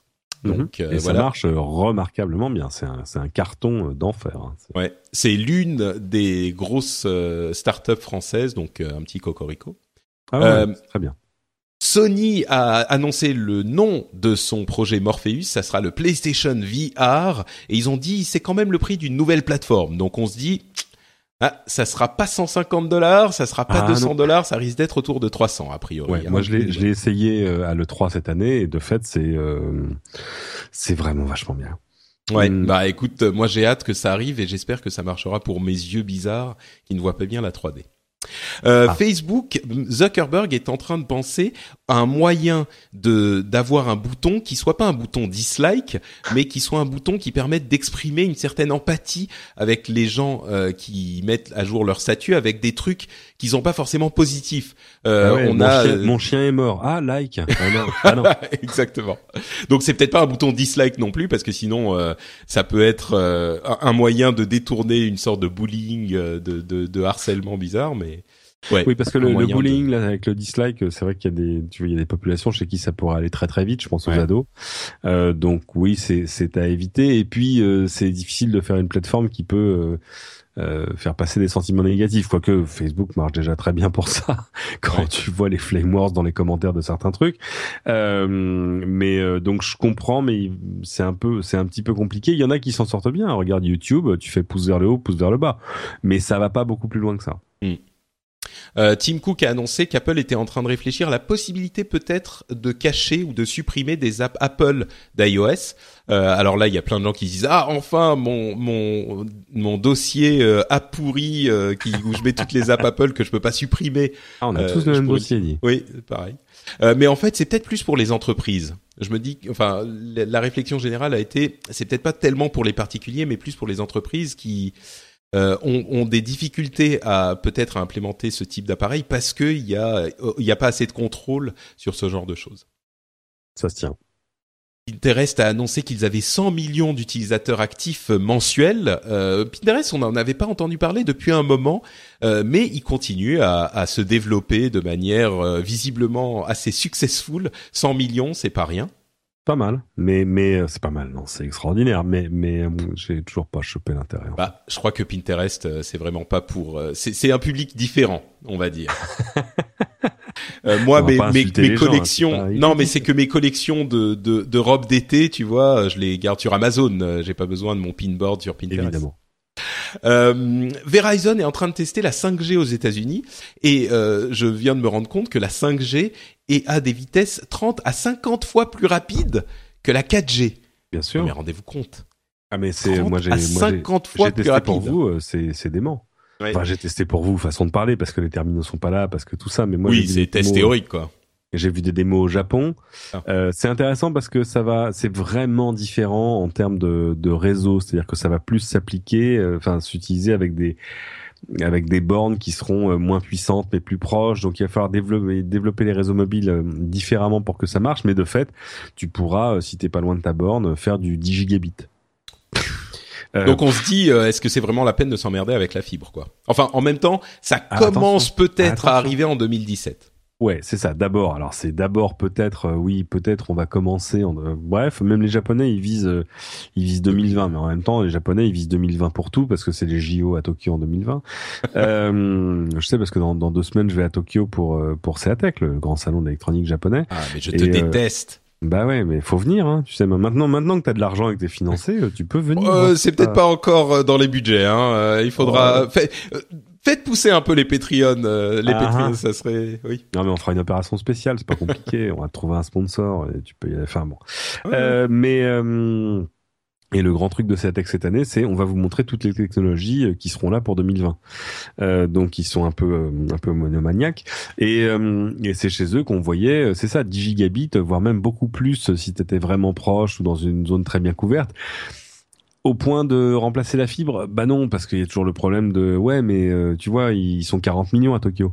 Euh, donc, euh, donc, si tout le monde l'utilise tout le temps. et voilà, donc ta borne mobile, tu vas toujours la partager avec plein de gens. Et le, le problème, c'est pas le débit, le problème, c'est le, le nombre d'utilisateurs en même temps sur la même borne. Si vous êtes des milliers, tout à coup, ça pose des problèmes. Et surtout avec l'Ultra HD qui arrive. oui, c'est ça. Ça va pas devenir le truc qui va. Tu vois, on va pas te mettre une espèce de box over the top chez toi en disant vous inquiétez pas, vous êtes couvert par le réseau mobile, c'est nickel, vous avez tout. Si, ça pourra marcher. Mais c'est pas pour tout de suite. Par contre, c'est vrai que ça fera évoluer euh, tous les tous les, les caps euh, euh, des, des, abonnements en data, etc., etc. D'un coup, on dira, on pourra plus te dire, bon, 3 gigas, c'est fini, monsieur. Hein. donc c'est super. maintenant, on est exactement dans la situation où on était il y a 6 ans, même pas, quand on commençait à te parler de, de 4G, et on te disait non mais ça va, c'est bon, ça marche super, j'ai pas besoin de plus. euh, bah ouais, mais d'ici là, tu auras besoin de plus parce que par exemple, il y a des smartphones avec des écrans 4K maintenant. Je suis pas sûr qu'à l'œil on voit la différence, mais, mais oui, je suis pas. En tout cas, ils ont besoin d'un peu plus de débit. Ouais. Euh, une histoire intéressante pour le, le chiffrement. Euh, vous connaissez les clés physiques, hein, pour le coup, de la euh, TSA aux États-Unis euh, qui permettent d'ouvrir les valises qui utilisent ce master de clés. Euh, c'est un pour permettre aux agents de la douane de vérifier ce qu'il y a dans les valises en fait. Eh ben les masters sont ont leaké, sont disponibles en download et on peut les imprimer en 3D. Bah et ouais. du coup, ça veut dire que maintenant, n'importe qui peut ouvrir tous les bagages de tout le monde entier qui utilise cette euh, clé spécifique euh, TSA qui était censée être euh, relativement sécurisée, euh, etc., Bah, etc. oui et non, parce que c'est vraiment comme la clé du facteur, tu vois. Euh, c'est le truc qui va te permettre. Oui, sauf qu'elle n'était pas disponible avant. Euh, c'est un truc qu'ils ont. Euh, elle était quand même si pas mal parce qu'il y, a- y en a il y en a quelques modèles je crois qu'il y a c'est moins d'une dizaine euh, d'ailleurs tu vois hein, sur la serrure de ta valise il y a une petite croix rouge etc etc Ouais. qui dit que c'est une serrure compatible TSA et à côté il y a un numéro ça permet de dire à l'agent ça c'est la clé numéro 4 voilà ok super euh, maintenant je voudrais juste rappeler un truc de base c'est que votre valise si vous la fermez avec une fermeture éclair on peut l'ouvrir avec un stylo d'accord euh, il y a plein de vidéos sur YouTube qui vous expliquent comment faire, comment ouvrir une valise fermée loquée, hein, euh, juste avec un stylo. Vous rentrez le stylo de, à un endroit dans la fermeture éclair, vous faites zoup zoup d'un côté et de l'autre, c'est elle, vous ouvrez la valise et ben après vous repassez le zip dans les deux sens pour la refermer, ni vu ni connu, comme si elle avait jamais été ouverte. Donc c'est c'est quand même une, la clé était déjà une sécurité toute relative. Bon, d'accord. Écoute, euh, j'a- j'avais tout un discours préparé sur le, le, le, le- la validité du chiffrement et les backdoors et tout ça, Ah, je suis mais désolé, là, je tu viens, m'as de cassé plomber, mon je viens de coup. plomber l'ambiance. Bon, parlons plutôt de Numéricable, qui, enfin Altis, euh, encore des Français, qui a acheté un, le cinquième câble opérateur américain, euh, Cablevision, euh, qui est un gros euh, gros câble opérateur. Euh, à quoi joue Patrick Drahi? Il est en train de devenir euh, Mister joue- Télécom du monde ou? Ouais, il joue au jeu du mec qui veut avoir la plus grosse dette du monde. Euh, et il est en train de gagner. Hein. C'est-à-dire que je crois qu'il a une dette équivalente à celle de la Slovénie maintenant. C'est de l'ordre de 45 milliards de dollars. Euh, Patrick Drahi, c'est le patron d'Altis. Alors tu dis des Français, euh, c'est des Français du Luxembourg. Hein. Euh, Ah, Altis, c'est pas français? Je pensais que c'était français. c'est au moins franco-luxembourgeois. Ah, ça demande à le vérifier. Hein. Je je veux pas jeter l'opprobre sur sur quelqu'un qui a quand même fait qui fait de grandes choses pour la presse parce qu'il a quand même racheté Libération, l'Express. là, ça y est, il vient quasiment, on va se dire les choses clairement, de racheter euh, BFM, RMC, tout ça. Euh, Enfin, il est sur la voie 2 et euh, donc tous ces tous ces rachats sont sont financés par la dette. Il a racheté SFR, etc. Donc il faut que ça marche pour pour que ça tienne. Euh, c'est du coup il est le seul danger, c'est qu'il y a encore un ralentissement de l'économie, enfin un truc où tout à Mm. coup euh, une crise de liquidité, quelque chose, euh, parce qu'en plus la, la qualité de sa dette, telle que notée par les agences de notation, est, est aujourd'hui équivalente, je crois, à, à la confiance qu'on peut faire dans la dette du Zimbabwe. Donc bon, euh, moi je trouve ça euh, couillu dans l'ensemble. euh, C'est c'est gonflé, ça peut marcher, mais à un moment, euh, enfin tu vois, faut pas faire le combat de trop, quoi. Ouais, ouais. Il faut qu'il sache euh, où s'arrêter et où il va aller. Mais bon. Oui, mais Moi, je suis très content de Numéricable pour le moment. Ah mais moi aussi je trouve ça euh, enfin maintenant que j'ai une fibre un giga à côté je l'utilise moins euh, mais euh, oui, non non ça marche très bien Numéricable est un truc le, le, le truc que je que je dis toujours sur Numéricable c'est que c'est la meilleure qualité si vous regardez la télévision Et tu Euh, vois, et dans moi, l'ensemble, euh, la, la qualité est bien meilleure que ce qu'on ce qu'on trouve sur les réseaux ADSL ouais, moi, je regarde pas la télévision, mais c'est le seul euh, un petit peu rapide. C'est soit ça, soit la DSL. Donc, t'as même pas regardé France Italie de rugby enfin un truc non? Non, pas du tout. ah décidément Non, j'étais à la réunion euh, euh, euh, Nowtech, euh, le, le Nowtech Drink, comme l'appelait Jérôme Kainborg, euh, c'est sa chaîne de. oui mais de- bien sûr Euh, donc j'étais au Nowtech Drink et il y avait beaucoup de gens. C'était dans, dans un pub en même temps, donc euh, il y avait Ah beaucoup de gens ouais. qui criaient. Mais ah ouais Bon, voilà pour notre épisode du Rendez-vous Tech. On va maintenant passer à notre petite partie bonus que euh, les gens qui en ont marre d'entendre parler d'Apple euh, vont pouvoir euh, euh, sauter. Donc euh, à vous tous, bah on vous fait des bises et on vous donne Eh rendez-vous au prochain épisode. Euh, et nous, pendant ce temps, on va euh, se réjouir et se prélasser dans notre univers de fans. je précise de- que, de que fanboy. si vous êtes si vous êtes patriote ce bonus ne vous coûte pas plus cher Ah, et non, mais c'est ça la merveille du patriote. Et même si vous n'êtes pas patriote, Et, c'est, et là, c'est, je me dis, euh, il y a peut-être un, un, problème dans le business model. C'est que même si vous n'êtes pas patriote, ce bonus ne vous coûte pas plus cher. Donc, et il est euh, garanti 100% sans gluten. oui, moi, euh, je suis un adepte total, accessoirement parce que je ne peux pas en manger. Euh, pour de vrai, pour de vrai, pas oui, juste pour de vrai. Qu'on en parle sur internet. Non, non, non, c'est pas, c'est pas la, enfin, c'est pas pour faire euh, le hipster euh, du de la bouffe. C'est vraiment parce que moi, je digère pas bien le gluten et et le, le la caséine non plus, qui est une protéine du lait. Donc, tu vois. Ah ouais, d'accord. Donc. ah ouais, non, c'est depuis trois ans, c'est marrant ma vie. Mais heureusement, ma femme est très douée et elle fait des trucs incroyables tout de même que moi sinon ça serait euh... bon alors qu'est-ce que je peux manger? Du riz ok bon bah du riz tous les jours c'est pas terrible euh, et donc, mais euh, les trucs qu'on a tous les jours aussi, c'est les news d'Apple. Et donc, ils ont fait leur présentation où ils ont présenté euh, l'iPhone 6s, l'iPad Pro et l'Apple TV principalement. Je vais te demander toi ton avis sur chacun de ces produits. Avant ça, je vais quand même faire quelques remarques de quelques trucs qui ont été que vous avez peut-être entendu ou pas. Les dates, c'est euh, WatchOS 2 était censé sortir il y a une semaine, il n'est pas sorti, il y a eu un bug donc ils l'ont décalé. L'iPhone 6s arrive en fin de semaine. El Capitan, le nouvel OS de, de, Mac, le nouveau macOS arrive le 30 septembre. L'iPad Pro c'est en novembre et l'Apple TV c'est fin octobre. Euh, moi, je me dis que pour l'iPad Air 3 et l'Apple Watch 2, je me demande si on va pas être sur un cycle à deux ans, c'est-à-dire que l'iPad Air 3 sera disponible l'année prochaine, avec un décalage aussi pour l'iPad Pro et l'iPad Mini, donc on serait sur un cycle alterné, mais peut-être. Ça, ça peut se tenir parce que c'est vrai que c'est, bah, un, c'est c'est bah, c'est un produit stratégique pour Apple, mais euh, mais pas tant que qu'on pourrait le croire. D'abord parce que ah, il y a une perte de vitesse sur les tablettes euh, très clairement euh, très du fait. c'est pas tellement le, le, marché des tablettes qui est en perte de vitesse, et on l'a vu tout à l'heure avec Amazon. C'est aussi le le prix moyen qui lui est en baisse. Et les prix moyens en baisse, ça chez Apple, on n'aime pas trop.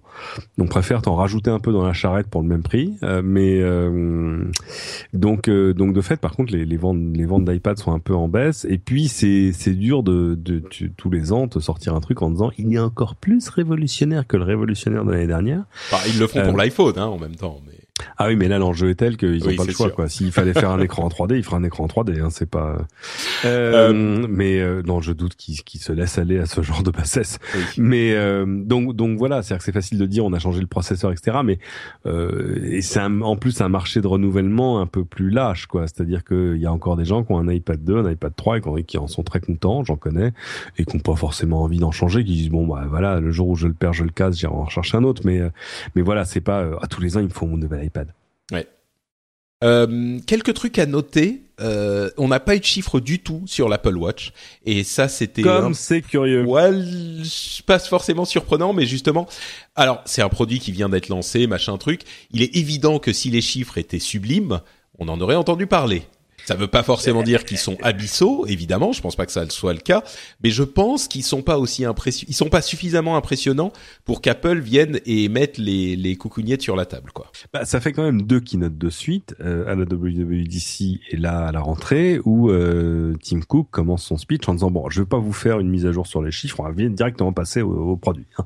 Euh, ce qui est quand même curieux parce que tu vois l'espèce de petit discours de l'état de l'Union à chaque keynote c'était quand même une habitude sur euh, voilà euh, we have sold over 200 million iOS devices this fall etc etc euh, bah, c'est peut-être pour se sortir de la dictature du chiffre aussi qu'il euh, oui, mais alors pourquoi est-ce qu'il pourquoi est-ce qu'il s'enforçait de dire je vais pas vous donner de chiffres? Ouais. oui, oui, euh, c'est sûr. Bah parce que tout le monde l'attend justement. Mais ah, c'est un peu la stripteaseuse qui arrive sur scène et qui dit euh, ce soir je garde le haut. Hein. et euh, donc moi j'ai tendance à croire qu'il y aura pas d'update sur les chiffres sur scène dans aucune keynote tant que les chiffres de l'Apple Watch seront pas, seront pas bons, présentables. Ouais. Et, et c'est quoi, 10 millions présentables? Pas mal 10 millions. Oh, mais non, 10 millions, te rends compte Non, non, non. Non, c'est même pas ça. C'est, il faudrait que ce soit quelques millions. Moi, je pense que c'est 10 millions et le, qu'ils ont, euh, qu'ils sont le premier euh, euh, wearable, le premier technologie portée. Oui, alors c'est, oui, mais tu te dis que si c'était juste déjà ça, même sans donner de chiffres, s'ils étaient la montre, voilà, la plus. Ah bah là, ils sont deuxième derrière Fitbit, donc. Et voilà. Bah oui. Donc quand ils seront premiers, ils ont, ça leur fera déjà un chiffre à donner. Ils ont, il a, il a quand même donné un chiffre sur scène. Il a dit 97% des gens qui l'ont acheté en sont satisfaits. Et, oui. Et, alors ça, je les cherche, hein, parce que. Ouais, exactement. Et même là, alors évidemment, vu qu'on n'a pas de chiffres officiels sur les ventes, etc., c'est compliqué. Et sur l'expérience des gens qui l'achètent, euh, on va dire que les données anecdotiques auxquelles on peut avoir euh, accès, euh, font, ça fait pas le compte là. C'est-à-dire que moi, il y a, y a des gens que je connais et c'est pas plein de gens. C'est pas tous mes amis euh, qui normalement se ruent sur le nouvel iPhone euh, s'ils peuvent se le payer, euh, se sont pas forcément rués sur la montre. Et, euh, et des gens que je connais qui ont acheté la montre et qui pourtant dans l'ensemble sont des fans d'Apple. Mais tu vois, c'est ceux qui ont acheté le parpaing Apple le jour où il sortira. euh, mais là, je vais pas donner de nom, hein, mais euh, il y en a un, j'en ai un à San Francisco. Euh, il est, alors j'ai lui quasiment le premier jour dans la queue pour aller acheter la, la, la montre. Euh, trois jours après, il était revenu à l'Apple Store pour dire attendez, expliquez-moi comment. Enfin, c'est pas tellement comment ça marche, mais qu'est-ce que je vais faire avec ça, quoi. et, et je sais pas s'il l'a pas rendu depuis. J'ai des amis autour de moi qui, au bout de trois semaines, ont, ont vendu leur montre vendu. Ah, moi, je l'ai gardé pour voir euh, WatchOS 2 ce que ça donnerait, mais voilà, euh, c'est même pas. Je vais la laisser dans le tiroir un peu, je vais attendre une update, etc., etc. Euh, moi, j'en ai eu une en prêt et, et euh, c'est c'est un chouette appareil, hein, c'est un chouette device. Euh, le, le problème, c'est que euh, la valeur pour toi, c'est la valeur que, de ce que t'apporte la montre en termes d'usage, d'utilité, de tout ça. Bon, c'est comme toutes les montres connectées, c'est c'est un moteur de notification à ton poignet qui va te répéter les choses que ton téléphone te dit euh, donc c'est très bien, ça peut te laisser le téléphone sur le bureau ou dans ta poche. Euh, le, le, problème, c'est que c'est un, il y a une espèce de, de contrat moral entre toi et n'importe quel device. Pour que tu l'utilises, il faut qu'il t'apporte assez de valeur pour que tu t'en occupes. C'est-à-dire que là, là, en l'occurrence, ce que ça te demande, c'est de recharger la montre. Allez, tous les jours, on va ouais, le dire. Mais bon, enfin, ouais, Cédric, refaisons pas toute la review non, de, de l'Apple Watch, mais non, mais du coup, moi, au bout de un mois, et bah il y a un jour, elle est restée dans le tiroir parce que je partais en voyage et j'ai dit attends, je vais remettre une montre normale parce que pour voyager, je vais pas prendre un cap de plus. Et puis après, elle est restée dans le tiroir. Bah, je crois que le, leur chiffre de 97% de satisfait, c'est quand ils ont posé la question aux gens qui l'avaient encore deux mois après, quoi parce que je comprends pas comment ça. On va dire que de toute façon c'est une statistique interne, quoi. Donc euh, voilà. Ça vaut ce que ça vaut. Je connais pas les, les conditions de. de, de non mais je pense que je pense que t'as bien. Voilà. T'as bien résumé le truc. C'est une statistique interne, c'est-à-dire qu'ils l'ont faite en interne chez Apple. Tu vois, ils ont demandé aux employés d'Apple et s'ils en étaient à l'entrée, au, au moment où ils badge. c'est ça. Oui. ta montre. Mais et puis en plus, le truc, l'autre truc anecdotique, c'est que même à San Francisco, ça fait trois fois que j'y vais, quatre fois que j'y vais depuis le, la sortie de la montre. Tu vois pas des gens avec quoi je vois pas des milliers de gens avec là où je ne vois que des iPhones dans la rue mais bon c'est San Francisco c'est un peu normal ou que ou presque euh, je cherche les, les, montres au poignet des gens donc euh, mm. voilà il y a pas euh, on est on n'est pas dans, dans, dans des chiffres iPhone planétaire ouais. et euh, je voulais dire un mot sur un truc parce que c'est pas dans le sommaire. Il y a un truc que j'ai vu à l'IFA il y a deux semaines dont j'attendais rien, qui est la nouvelle montre Gear S2 de Samsung. Euh, tu vois, c'est la xème montre chez Samsung. Euh, bon, ils ont le mérite non, vraiment on a parlé le... ils en volent, etc. À l'épisode précédent. Ouais. Oh, Qu'est-ce qu'elle est bien, quoi. Oh ouais. la vache. Euh, écran d'enfer, la navigation en tournant le cadran d'enfer, ça va vite, c'est bien foutu. Les prix arrivent, là, ça va être 350 euros, donc c'est relativement abordable. Euh, voilà, c'est un peu, c'est comme les Shadows, c'est enfin c'est un peu 100 fois sur le métier. À la fin, ça va finir par marcher. Mm. Et, euh, et, là, ils tiennent un truc euh, qui est voilà, qui est une, une sérieuse, sérieuse concurrence. Euh, autre truc à noter, Siri avec iOS 9 reconnaît votre voix spécifique de manière à ce que euh, quand vous dites la phrase clé, ça soit pas les téléphones de tout le monde qui s'activent. Et c'est important parce que l'iPhone ah ouais. 6s euh, pourra avoir euh, le, le, cette fonctionnalité même quand il n'est pas branché, comme mm -hmm. certains téléphones Android le font déjà. Sinon, autour d'une table de réunion, tu fais euh, Siri en SMS à ma femme. Je oui, te le dis pas. Voilà. Euh, non, il faut faire attention à pas dire le, la phrase parce que sinon les téléphones de tout le monde s'activent. Exactement. Euh, il y a un Taptic Engine dans l'iPhone 6s euh, qui vous fait un retour euh, plus précis que le vibreur quand vous utilisez le, le 3D Touch. Euh, donc ça, certaines personnes l'ont l'ont pas vu passer non plus. Les live photos qui s'animent en, ayant pris une seconde avant, une seconde après euh, votre photo, euh, elles sont, elles font seulement entre guillemets deux fois une taille deux fois plus grande que votre photo classique. Donc euh, c'est pas euh, comme on aurait pu le craindre des une taille énorme, c'est seulement entre guillemets deux fois plus, ce qui est déjà ouais, quand même pas ça mal. va, c'est pas totalement dispendieux. Euh, on n'avait pas le service télé d'Apple euh, qu'on avait, auquel on aurait pu penser, enfin qu'on qu'on avait dans les rumeurs comme euh, arrivant en début d'année prochaine. Là, ils en ont pas touché mot, c'est normal, mais euh, ça risque d'arriver. Mais là, ils n'ont même pas mentionné. C'était vraiment le seul truc sur lequel les, les rumeurs se sont plantées. C'est-à-dire que bah, vraiment... ils parlaient d'une arrivée pour l'année prochaine, hein, quand même, a priori. Oui, mais ils auraient pu déjà l'annoncer. Ouais, c'est vrai. Euh, mais bon, en même temps, il faut peut-être qu'ils se laissent un peu un peu de un peu de bonbons pour le pour la conférence de janvier s'ils en font une. Euh, mais ça aurait, ça aurait été ça le gros truc disruptif. Euh, le pencil, le stylet a 12 heures d'autonomie, si vous vous posiez la question, et surtout on se demandait euh, quand on le branche en fait dans l'iPad euh, qu'il sort de l'iPad, c'est un petit peu ridicule et Ouais. surtout c'est pas pratique. On se demandait un petit peu pourquoi c'était fait comme ça. En fait, ce qui se passe, c'est que si on le laisse brancher 15 secondes, il euh, regagne 30 minutes d'autonomie. Donc on imagine qu'on peut le brancher pendant 15-20 secondes, euh, une minute, et pour continuer à l'utiliser sans grand souci. Donc euh, c'est sans doute pour ça que euh, c'est pas comme ça qu'on va le charger. J'imagine qu'il y aura un câble à 19 euros en plus pour le charger parce que c'est un, euh, un un câble, enfin un connecteur euh, mâle. Euh, et donc, euh, mais par contre, c'est pratique effectivement quand on a besoin de le recharger pour euh, en, en 30 secondes. C'est à ça que ça sert. Mhm. Euh, donc voilà, passons donc à tes impressions de ces différents appareils. Euh, L'iPhone 6, on commence par quoi? On fait comme tu veux. iPhone, iPad Pro, on, euh, Apple dans, TV. on peut le faire dans l'ordre des annonces. Euh, L'iPad Pro, la, la grande surprise quand tu le tiens en main, c'est la légèreté. Non pas Ouais, qu'il il soit m'avait paru. Moins euh, mastoc que ce que j'aurais imaginé pour un appareil de cette taille, quoi. C'est-à-dire qu'ils n'ont pas fait de, de compromis sur l'épaisseur. En tout cas, il est quasiment de la même épaisseur que, que l'iPad Air. Et euh, mais surtout, enfin, tu vois, c'est l'histoire du, ki- du kilo de plomb et du kilo de plume. C'est-à-dire que au moment où tu prends un objet en main, ton cerveau a déjà une idée du poids qu'il doit faire. C'est comme ça que tu exerces la force de tes muscles, tu vois. Mm. Et, euh, et là, quand tu le prends en main la première fois, tu t'attends à un truc vraiment plus lourd. Et d'un coup, tu soulèves ce truc et tu dis, mais c'est hyper léger. Alors, c'est pas hyper léger, euh, mais euh, mais vu la taille que ça fait, euh, ils l'ont dit, ça fait il fait il fait à peu près le poids de de l'iPod de l'iPod de l'iPad original.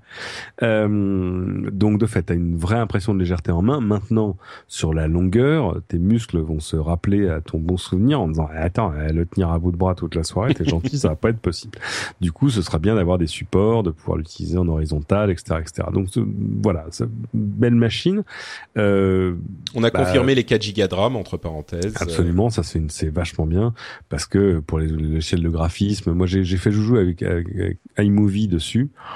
C'est pas mal. hein. Je dois dire que pour monter un truc rapidement, parce qu'évidemment t'as pas la même euh, puissance et la même granularité que tu aurais avec un, un Final Cut, mais quand même euh, là avec la taille d'écran, tout à coup tu vois bien tes fenêtres de preview, tu vois bien tous tes clips et tout. C'est pas mal du tout. Et il y a plein de choses sur lesquelles ça va avoir une, une vraie valeur ajoutée. Euh, sur les sur les applications bureautiques par exemple euh, très clairement ça ça devient intéressant Euh, et puis ça en retirera certaines des limitations enfin moi depuis le début de l'iPad il y a des gens qui disent ah non mais moi c'est bon je fais tout sur tablette non moi je fais pas tout sur tablette c'est hors de question Euh, c'est je veux pouvoir ouvrir plein d'onglets je veux pouvoir il y a des questions de mémoire et de configuration Euh, toutes ces objections-là, elles s'effacent devant la configuration et, les- et la taille de l'écran. Ah, donc Euh, t'es plutôt convaincu, toi, par ce, ce qui est finalement un iPad un peu plus grand, euh, selon Ah si on veut on- être un peu cynique? On savait qu'il y avait de la place euh, sur le marché pour une pour une machine de, de ce type-là. D'autres ont déjà élayé le terrain. On a parlé de Microsoft, on parlait de Samsung, etc. Euh, voilà, faire des grandes tablettes, il y a des gens que ça peut intéresser. C'est pas pour tout le monde, loin de là, hein, parce que à transporter, c'est quand même déjà plus le même jeu. C'est plutôt une tablette qui va être assez statique, euh, plus transportable que vraiment mobile.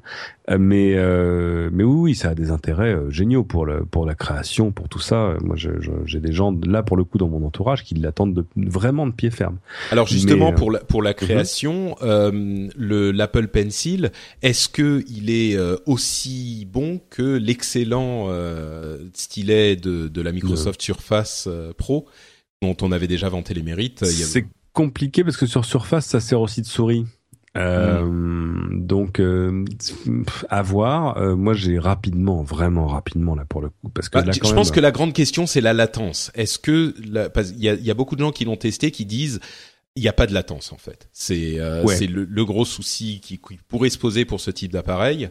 Bah, pour Euh. quasiment tous, euh, mais euh, non, j'ai pas senti de, de latence particulière. Alors après, c'est tu vois, Ask Me Again euh, dans un an euh, Ouais, sur un iPad où il y a plein d'applis ou tout ça, etc. Parce que tu vois, il y a un an quand j'ai eu mon iPhone 6 Plus, euh, je pouvais dire Ouais, qu'est-ce que ça va vite, Enfin, vraiment, ah, c'est super. Et maintenant, j'appuie sur des trucs, il se passe rien pendant 10 secondes, j'ai envie de le jeter par terre. Oh, Enfin, voilà.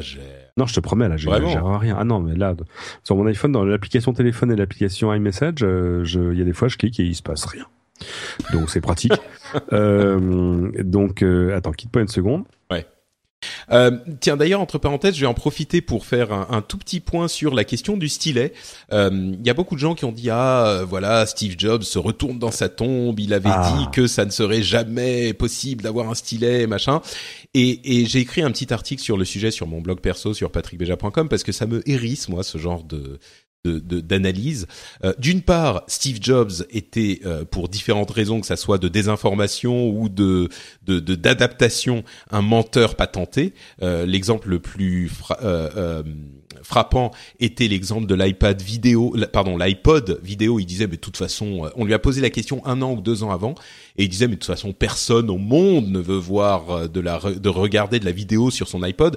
Euh, quelques mois plus tard ou un an plus tard, l'iPod vidéo sort. Euh, C'est un exemple parmi sûr. des, des dizaines. Mais faut Et pas surtout- s'énerver. Et surtout, euh, le, le quand il disait euh, le la- le stylet machin, c'est euh, c'est c'est c'est il disait effectivement le stylet c'est pas bon et c'est pas utile et c'est pas pratique pour l'iPhone et même pour l'iPad.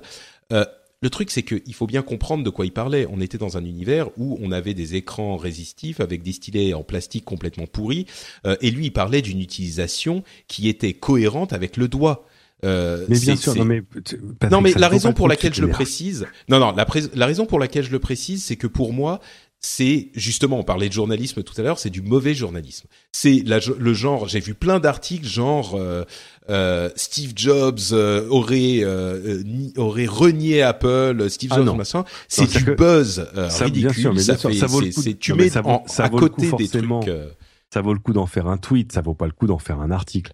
Ouais. Euh, parce que Mais bon. Mais c'est non mais c'est drôle c'est drôle de tweeter parce qu'évidemment euh, ça, ça appuie aussi sur le fait que bien sûr Jobs il changeait d'avis tout le temps et puis de toute façon il faisait comme le meilleur des vendeurs. C'est le vendeur qui, qui te vend ce qu'il a en stock.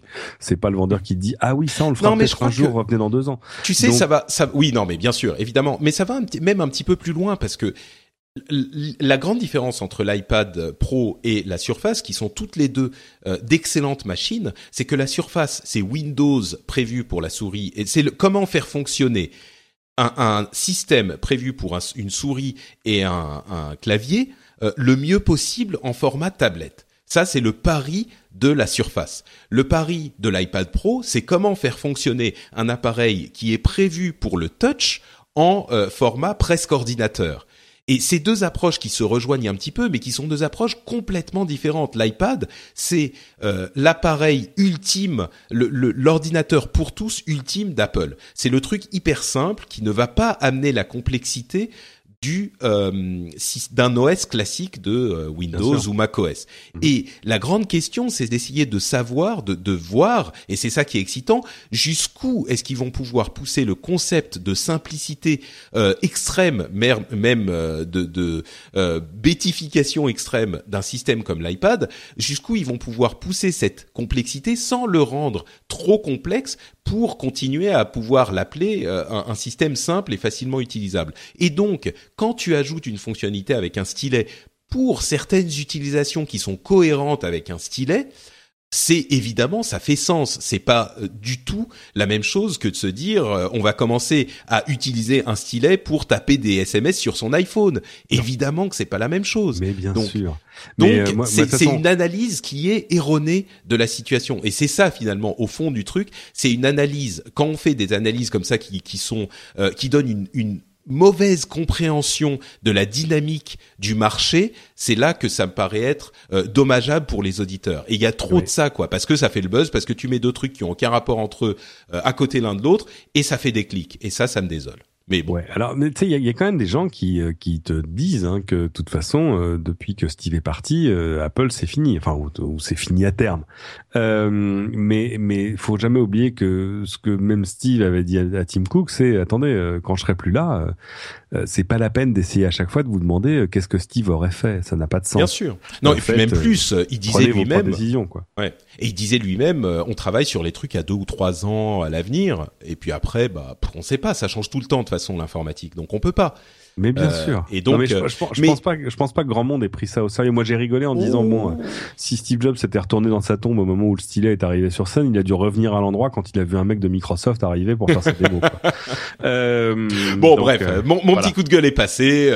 continue à, à, nous faire tes tes remarques sur, l'iPad Pro ou, alors on passe à Pro, je pense que tout est dit sinon que bon il va être il va pas être donné parce que si tu prends un modèle bien configuré avec le stylet et avec le clavier avec le remarquable clavier qui est super moche moi je le trouve très moche le clavier hein. Bah ils l'ont fait, tu vois, en un seul truc où le où le, le tissu entre guillemets recouvre aussi les touches, donc c'est pas mal parce que mm. ça résistera aux éclaboussures et à tout ça. Euh, ce qui est quand même l'un des reproches qu'on peut faire à tous les appareils Apple depuis le début, c'est que ça résiste pas très bien à des à certaines utilisations dans, dans le monde réel.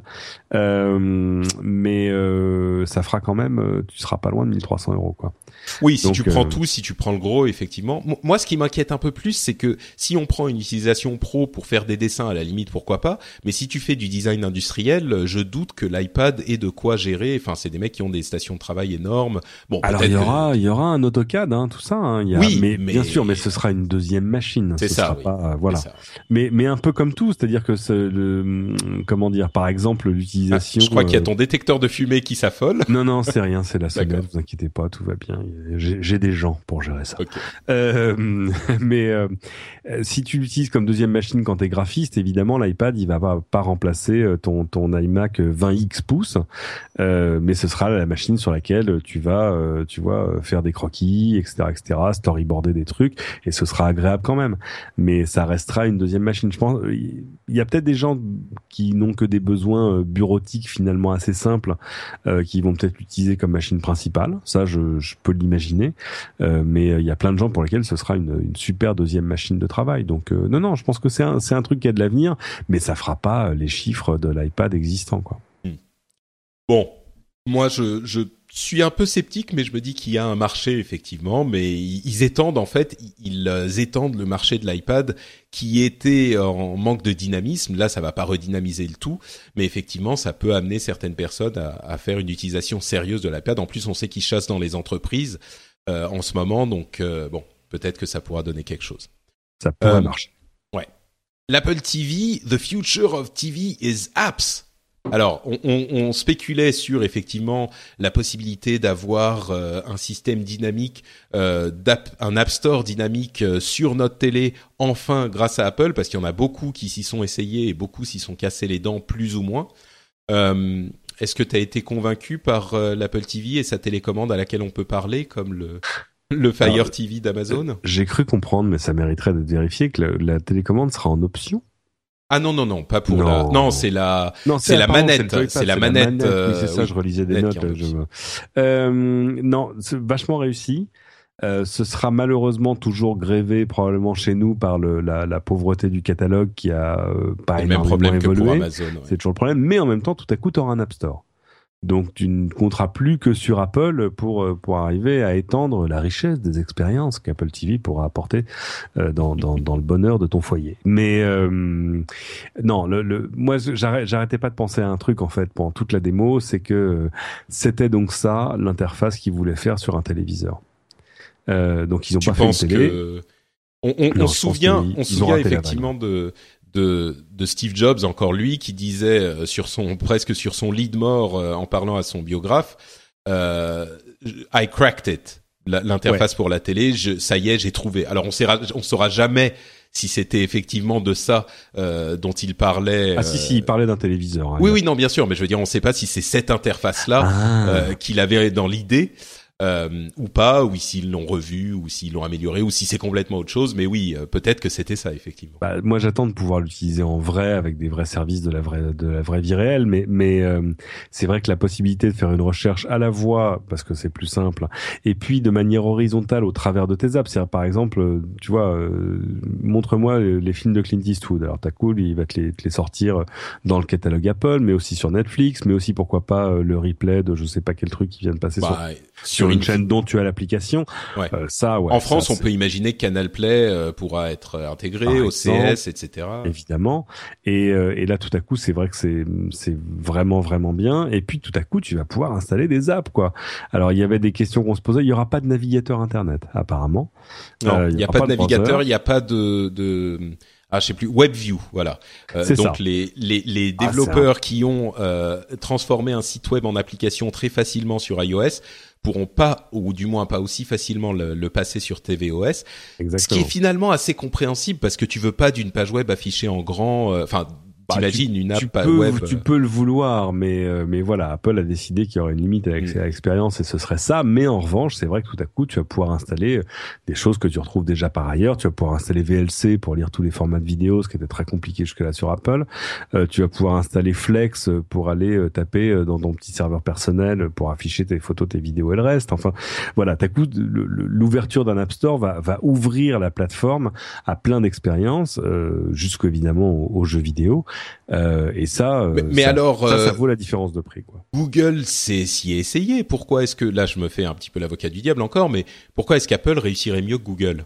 Sur quoi? Sur le fait que Google bah, a fait Apple TV et que ça n'a pas marché? a, fait Google TV et Android TV et, et que bah il n'y a pas eu une explosion de de, Attention, de la vie hein, de là, tout le moi monde. je voyais à l'IFA, il y avait plein, plein, plein, plein, plein de télé sous Android.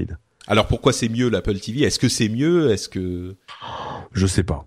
Euh, c'est une bonne question. Moi, ma télé, elle est pas sous Android. Je en demande pas tant parce qu'à côté, j'ai un Raspberry Pi euh, avec euh, avec euh, Kodi, enfin avec le nouvel XBMC, euh, qui répond à peu près à tout ce que je veux faire avec. Je, je demande pas à ma télé une expérience extraordinaire. Je, je, je, regarde la télé toute la journée au bureau, donc tu vois, quand je rentre le soir, je, je suis pas dans une, tu vois, c'est, voilà, je pousse pas à fond toutes les fonctions, toutes les box qu'il y a à la maison. j'ai des besoins assez simples. Je regarde un, un petit peu de replay, parfois une émission enregistrée et euh, et, du direct sur les grands événements. Mais mais voilà, j'ai pas euh, j'ai pas en tant que téléspectateur une demande plus plus précise que ça. Euh, donc j'en suis pas à faire le, le comparo. Ce qui est important pour les deux, c'est qu'il y a des apps. Et ça, tout à coup, c'est vrai que mais alors d'un côté pour l'utilisateur, pour le spectateur, ça ouvre plein de trucs. Et puis aussi pour les éditeurs de services, parce que tout à coup, on parlait tout à l'heure des plateformes où c'était dur de mettre de la pub, etc. Ah bah là, sur l'écran de la télé, t'as envie de mettre un peu de pub dans ton app, ça ça gênera moins. Hmm. ouais, sans doute, ouais. Bon, je sais pas, je sais pas encore ce qui est autorisé et interdit sous tvOS, on verra. On verra, ouais. Mais, mais effectivement, ça risque de changer un petit peu les choses. moi, je vais aller un petit peu plus loin quand même que toi. Euh, je pense qu'il y a quand même une différence entre euh, Apple et Google dans ce domaine. Euh, et là, je risque de m'attirer les foudres de des gens que j'ai appelés. Alors. Quand on a fait le live, on a eu quelques personnes qui sont venues nous, nous insulter parce qu'on parlait d'Apple. Euh, maintenant, j'ai une dénomination pour ces gens-là, c'est les frustrés de la vie. C'est des gens qui sont convaincus que pour aimer quelque chose, il faut absolument détester tout le reste. Euh, alors moi j'ai de la chance encore, je suis sous, euh, j'adore Windows, j'utilise tous les services Google, donc je pouvais leur rétorquer, euh, bah oui, mais euh, moi je m'en fous, je suis sous Windows, voilà, qu'est-ce que tu vas me dire? Je, je, défendais Windows 8 quand tout le monde l'enterrait, donc bon ça les a calmés un peu, mais mais c'est incroyable, il y a des gens vraiment, et je, je, moi voilà, je les appelle les frustrés de la vie. Il y a des gens qui pensent que pour être fan de quelque chose, enfin pour aimer quelque chose, pour apprécier quelque chose, faut absolument s'employer à détester le reste. C'est, enfin c'est un comportement que je comprends pas. Ça tient euh, aussi à la, ça tient aussi à la communication des boîtes. Moi je vois il y a, il y a un chouette documentaire qui vient de sortir, un de plus hein, sur la vie de, de Steve Jobs mm. et qui dit que dès le début il avait bien compris que l'un des, hum, comment dire, l'un des totems de sa communication, c'était qu'il fallait se développer en contre face à des ennemis. Il faut avoir des ennemis. C'est bien en mm. communication. Euh, donc c'était IBM en 84, etc. Puis ça a été un, puis ça a été Google. Euh, c'est de toute façon un petit peu artificiel. Euh, bah, disons que... oui, être euh, Google, enfin généralement c'est le petit contre le grand. Ça marchait pour Apple euh, au début. Aujourd'hui, jouer le jeu ah, de Google ou de Microsoft contre Apple ou d'Apple contre Google et Microsoft, un peu moins crédible tout de suite, mais euh, voilà. Donc il faut il faut trouver autre chose. Et il y a des gens qui se qui se retrouvent parfaitement dans cette communication dans, dans mm. cette communication là. Tu vois tous les gens qui moi je me souviens de conférences Apple il y a longtemps où j'allais et j'avais un PC sur les genoux. Il y avait vraiment des gens qui me regardaient de travers, genre ah, ah, tu vois c'est comme si j'allais à un match à un match du PSG avec un maillot de l'OM quoi. Et t'as envie de leur dire mais euh, vous, vous aimons-nous euh, les enfants. C'est ça. Tout va Aimons-nous les uns les autres. On est tous venus voir le même match. Hein, ça va. C'est pas. Et ouais donc et, et, et, là, c'est pareil. Bon, c'est des, des, trucs de fanboy. Non, mais oui, c'est ça. Il y a des gens qui sont vraiment. Enfin bon, bref, je vais pas faire euh, deux heures dessus, mais il y a 20 ans, on avait, que dis-je, 20 ans plus que ça, on avait euh, Atari contre Amiga, quoi. Tu vois. Ouais, ouais, oui, mais tu sais. Il y avait quand même des discussions. Euh, c'était, c'était quand même cordial. C'était, c'était gentil. Tu vois, c'est peut-être à cause de, de l'internet, mais euh, enfin, nous on se chambre tout le temps avec Microsoft, Google, Apple. Enfin, entre amis, on se chambre tout le temps, mais il y a des gens qui sont vraiment je dis je dis les frustrés de la vie c'était des gens tu sentais qu'ils avaient la rage au ventre quoi. Donc euh, enfin bref bon je, au risque ça, ça, tue pas des chatons quoi. C'est pas on va pas refaire euh, Pépone contre Don Camillo à chaque fois mais donc au risque de m'attirer les foudres de ces gens-là je vais dire que à mon sens euh, l'arrivée d'Apple sur le marché change quand même les choses. Euh, et, et je, on parlait dans l'épisode précédent de la force de frappe d'Apple. Euh, mine de rien, pour pour toutes les raisons qu'on connaît et des autres qu'on ne peut qu'imaginer, euh, Apple, quand ils arrivent sur un marché, ils font beaucoup de bruit, ils font du du euh, du buzz euh, et ils amènent une certaine un certain coup de projecteur sur le truc. Et alors, ça marche pas forcément toujours aussi bien qu'on pourrait l'espérer ou qu'ils pourraient l'espérer eux. On l'a vu notamment avec l'Apple Watch où a priori euh, bon, ça n'a pas été l'explosion le, nucléaire que, que certains auraient, pu, auraient aimé euh, voir arriver, mhm. mais il n'empêche que au niveau des développeurs, euh, il va y avoir un certain, une certaine effervescence sur l'Apple TV et que donc euh, ça va peut-être être le vrai début du marché. qui ensuite bénéficiera évidemment à tout le monde, mais je pense quand même qu'il va y avoir un effet d'entraînement de l'Apple TV si elle si elle décolle. il n'est pas garanti. Je pense que c'est un produit qui va qui a plus de chances de décoller que la montre par exemple. Euh, je pense qu'en particulier aux États-Unis, il y a une vraie appétence pour ces box parce qu'ils n'ont pas les offres triple play comme on les a nous avec nos box depuis longtemps. Oui, ça c'est un vrai problème, et dire qu'ils comprennent pas. Hein. C'est euh, c'est-à-dire que parce que eux, ils ont des box câbles qui sont toutes pourries parce qu'il n'y a pas de concurrence. Euh, parce que c'est de land of the free, mais mais en termes de concurrence sur le marché des télécoms, c'est une catastrophe absolue. C'est pas ça, donc, ça du tout. Mais donc voilà, l'Apple TV à mon avis, elle peut vraiment fonctionner et du coup, ça va amener les développements et du coup, ça va nous amener les apps à nous aussi. Et, et bon, donc euh, bon, on verra, verra ce que ça donne. Mais moi, je crois contrairement à toi que euh, il y a une, euh, une, une, quelque chose de différent avec l'Apple TV par rapport aux, concurrents précédents, même si il y en avait des excellents et, ah, et des idées intéressantes. Il y a un grand bond en avant, mais mais c'est vrai que c'est des usages différents. Regarde, par exemple, on parlait de, de l'arrivée d'une nouvelle Chromecast, bon, qui va aller plus vite, qui aura plus de mémoire et peut-être quelques fonctions en plus. c'est c'est vraiment une autre optique, c'est-à-dire que Google s'est dit, on va faire un truc qui va permettre d'avoir des choses sur l'écran de sa télé, mais il faut qu'on fasse vraiment simple et il faut que ce soit super pas cher. Bah ils ont réussi. Euh, moi j'adore Chromecast, j'ai toujours une Chromecast dans ma valise parce que ça permet de regarder des trucs sur la télé à l'hôtel. Euh, le seul truc c'est que ça commence à me coûter cher parce que je l'oublie une fois sur trois. Et euh, parce qu'il à 35 euros, à 35. moi j'en ai acheté deux déjà donc. Euh. Voilà c'est ça. Mais euh, c'est un, peu comme les Fitbit, tu vois ce que je veux dire. C'est c'est c'est plus un cycle. Le cycle d'achat est très très court. Et c'est le contraire de la, des, des tablettes en fait. C'est ça, ça fait partie du modèle économique. maintenant euh, il y a aussi une, une, une petite box, hein, des petites box maintenant qui sortent sous Android TV et Android TV c'est vraiment vachement bien. Mmh. Euh, mais mais en fait ils ont surtout anticipé des choses dont on savait qu'elles sortiraient un jour dans, dans, dans Apple TV. Ça fait combien d'années qu'on dit attendez allez-y mettez un App Store finissons-en quoi. Euh, parce que c'est frustrant d'être toujours sur les mêmes les mêmes cinq applications qu'Apple t'a fournies. Ça, c'est certain. Et justement, c'est. Mais en ce sens, the future of TV is apps. Euh, je pense qu'il y a du, du vrai là-dedans. Euh, parlons maintenant de l'iPhone 6S et quand on parle de discours marketing, euh, la phrase du, du jour, c'était euh, The only thing that's different is everything. Ce qui veut dire la seule chose qui a changé, c'est tout. Ouais, bien sûr. Ouais.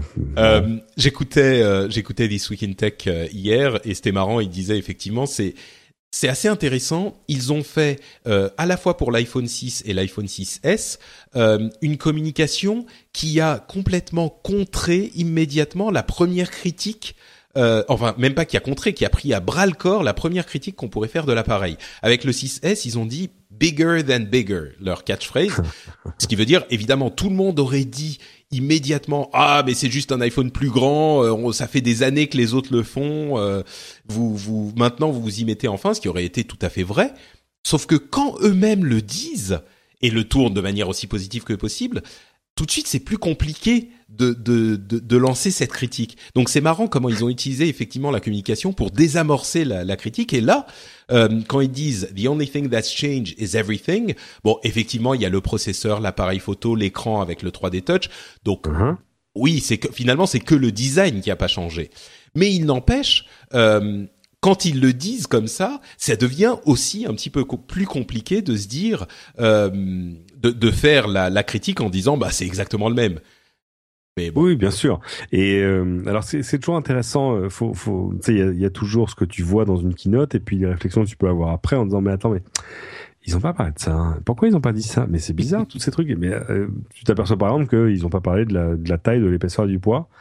Euh, bah il y avait des raisons évidemment, c'est-à-dire qu'en fait il est un peu plus épais que le précédent et enfin, un peu plus lourd également. 0,02 mm. Euh, oui, enfin c'est ça. Il est un peu plus lourd quand même. C'est-à-dire que je crois que le, le 6 Plus est le smartphone le plus lourd de l'histoire de tous les iPhones. Euh, mais en même temps, c'est vrai qu'il est quand même nettement plus grand. Euh, donc, euh, donc voilà, il faut sortir un peu du, du champ de distorsion de la réalité. Euh, et puis sur les nouveautés, euh, moi j'ai essayé 3D Touch sur les, les, les modèles qu'il y avait en démo là-bas. c'est vrai que c'est chouette, ça te donne, moi j'appelle ça le clic droit, tu vois ce que je veux dire. Hmm. c'est une fonction de plus.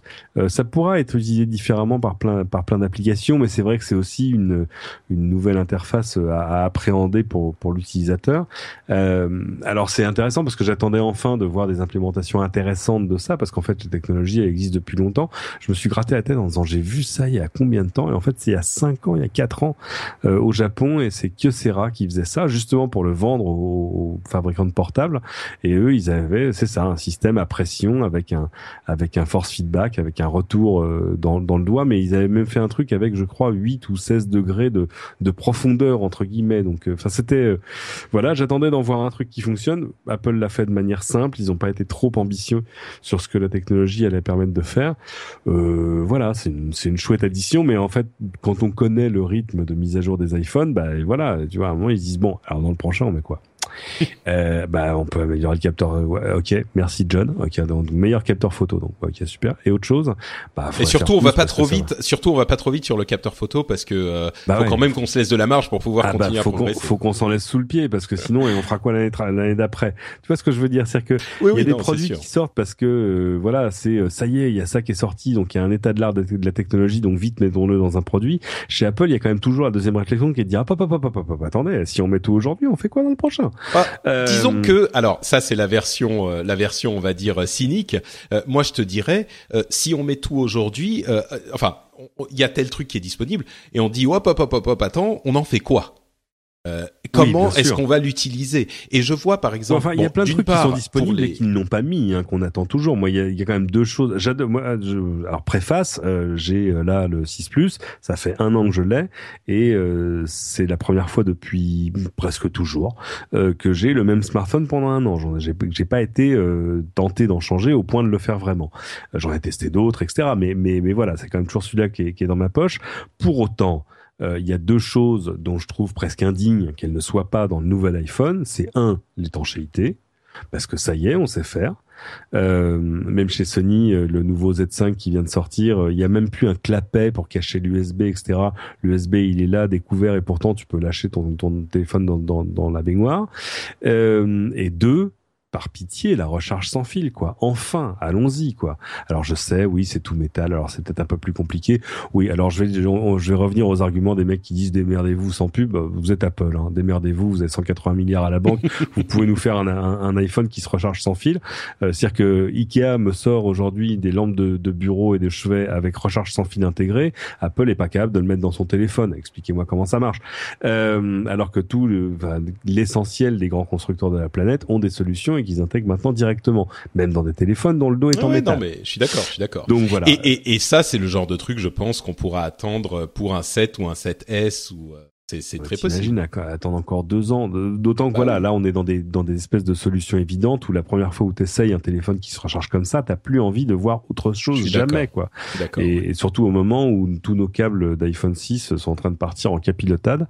Euh, ouais, je crois que je crois que il y a, y a des, des, gens qui vont écouter ça, qui sont justement euh, utilisateurs de téléphones Android, etc.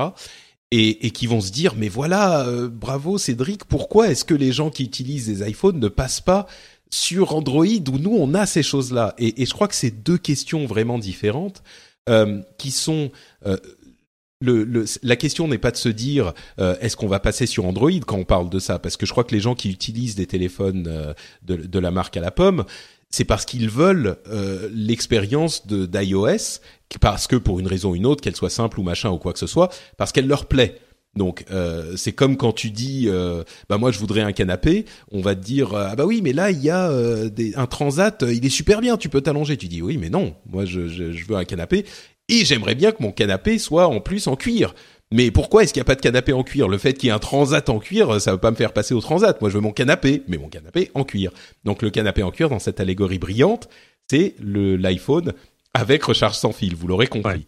Mais, mm. mais c'est ce que, enfin, je sais pas si j'ai été très clair, mais j'essaye. Non, non, si, si, non, mais puis il y, a, y a une force de l'habitude. Il y a des gens qui sont Android et il y a des gens qui sont iOS. Euh, mais moi, c'est différent. Mon frère, ma, euh, seule, église, c'est l'état de l'art. Et c'est vrai que là, quand même, euh, j'ai eu le, le nouveau. c'est compliqué. Ils sont tous, s'appellent tous 6 plus machin quelque chose. le Galaxy, le Galaxy S6, plus, voilà, et pas 6 plus S. Enfin, tu vois, c'est bon, ça devient compliqué.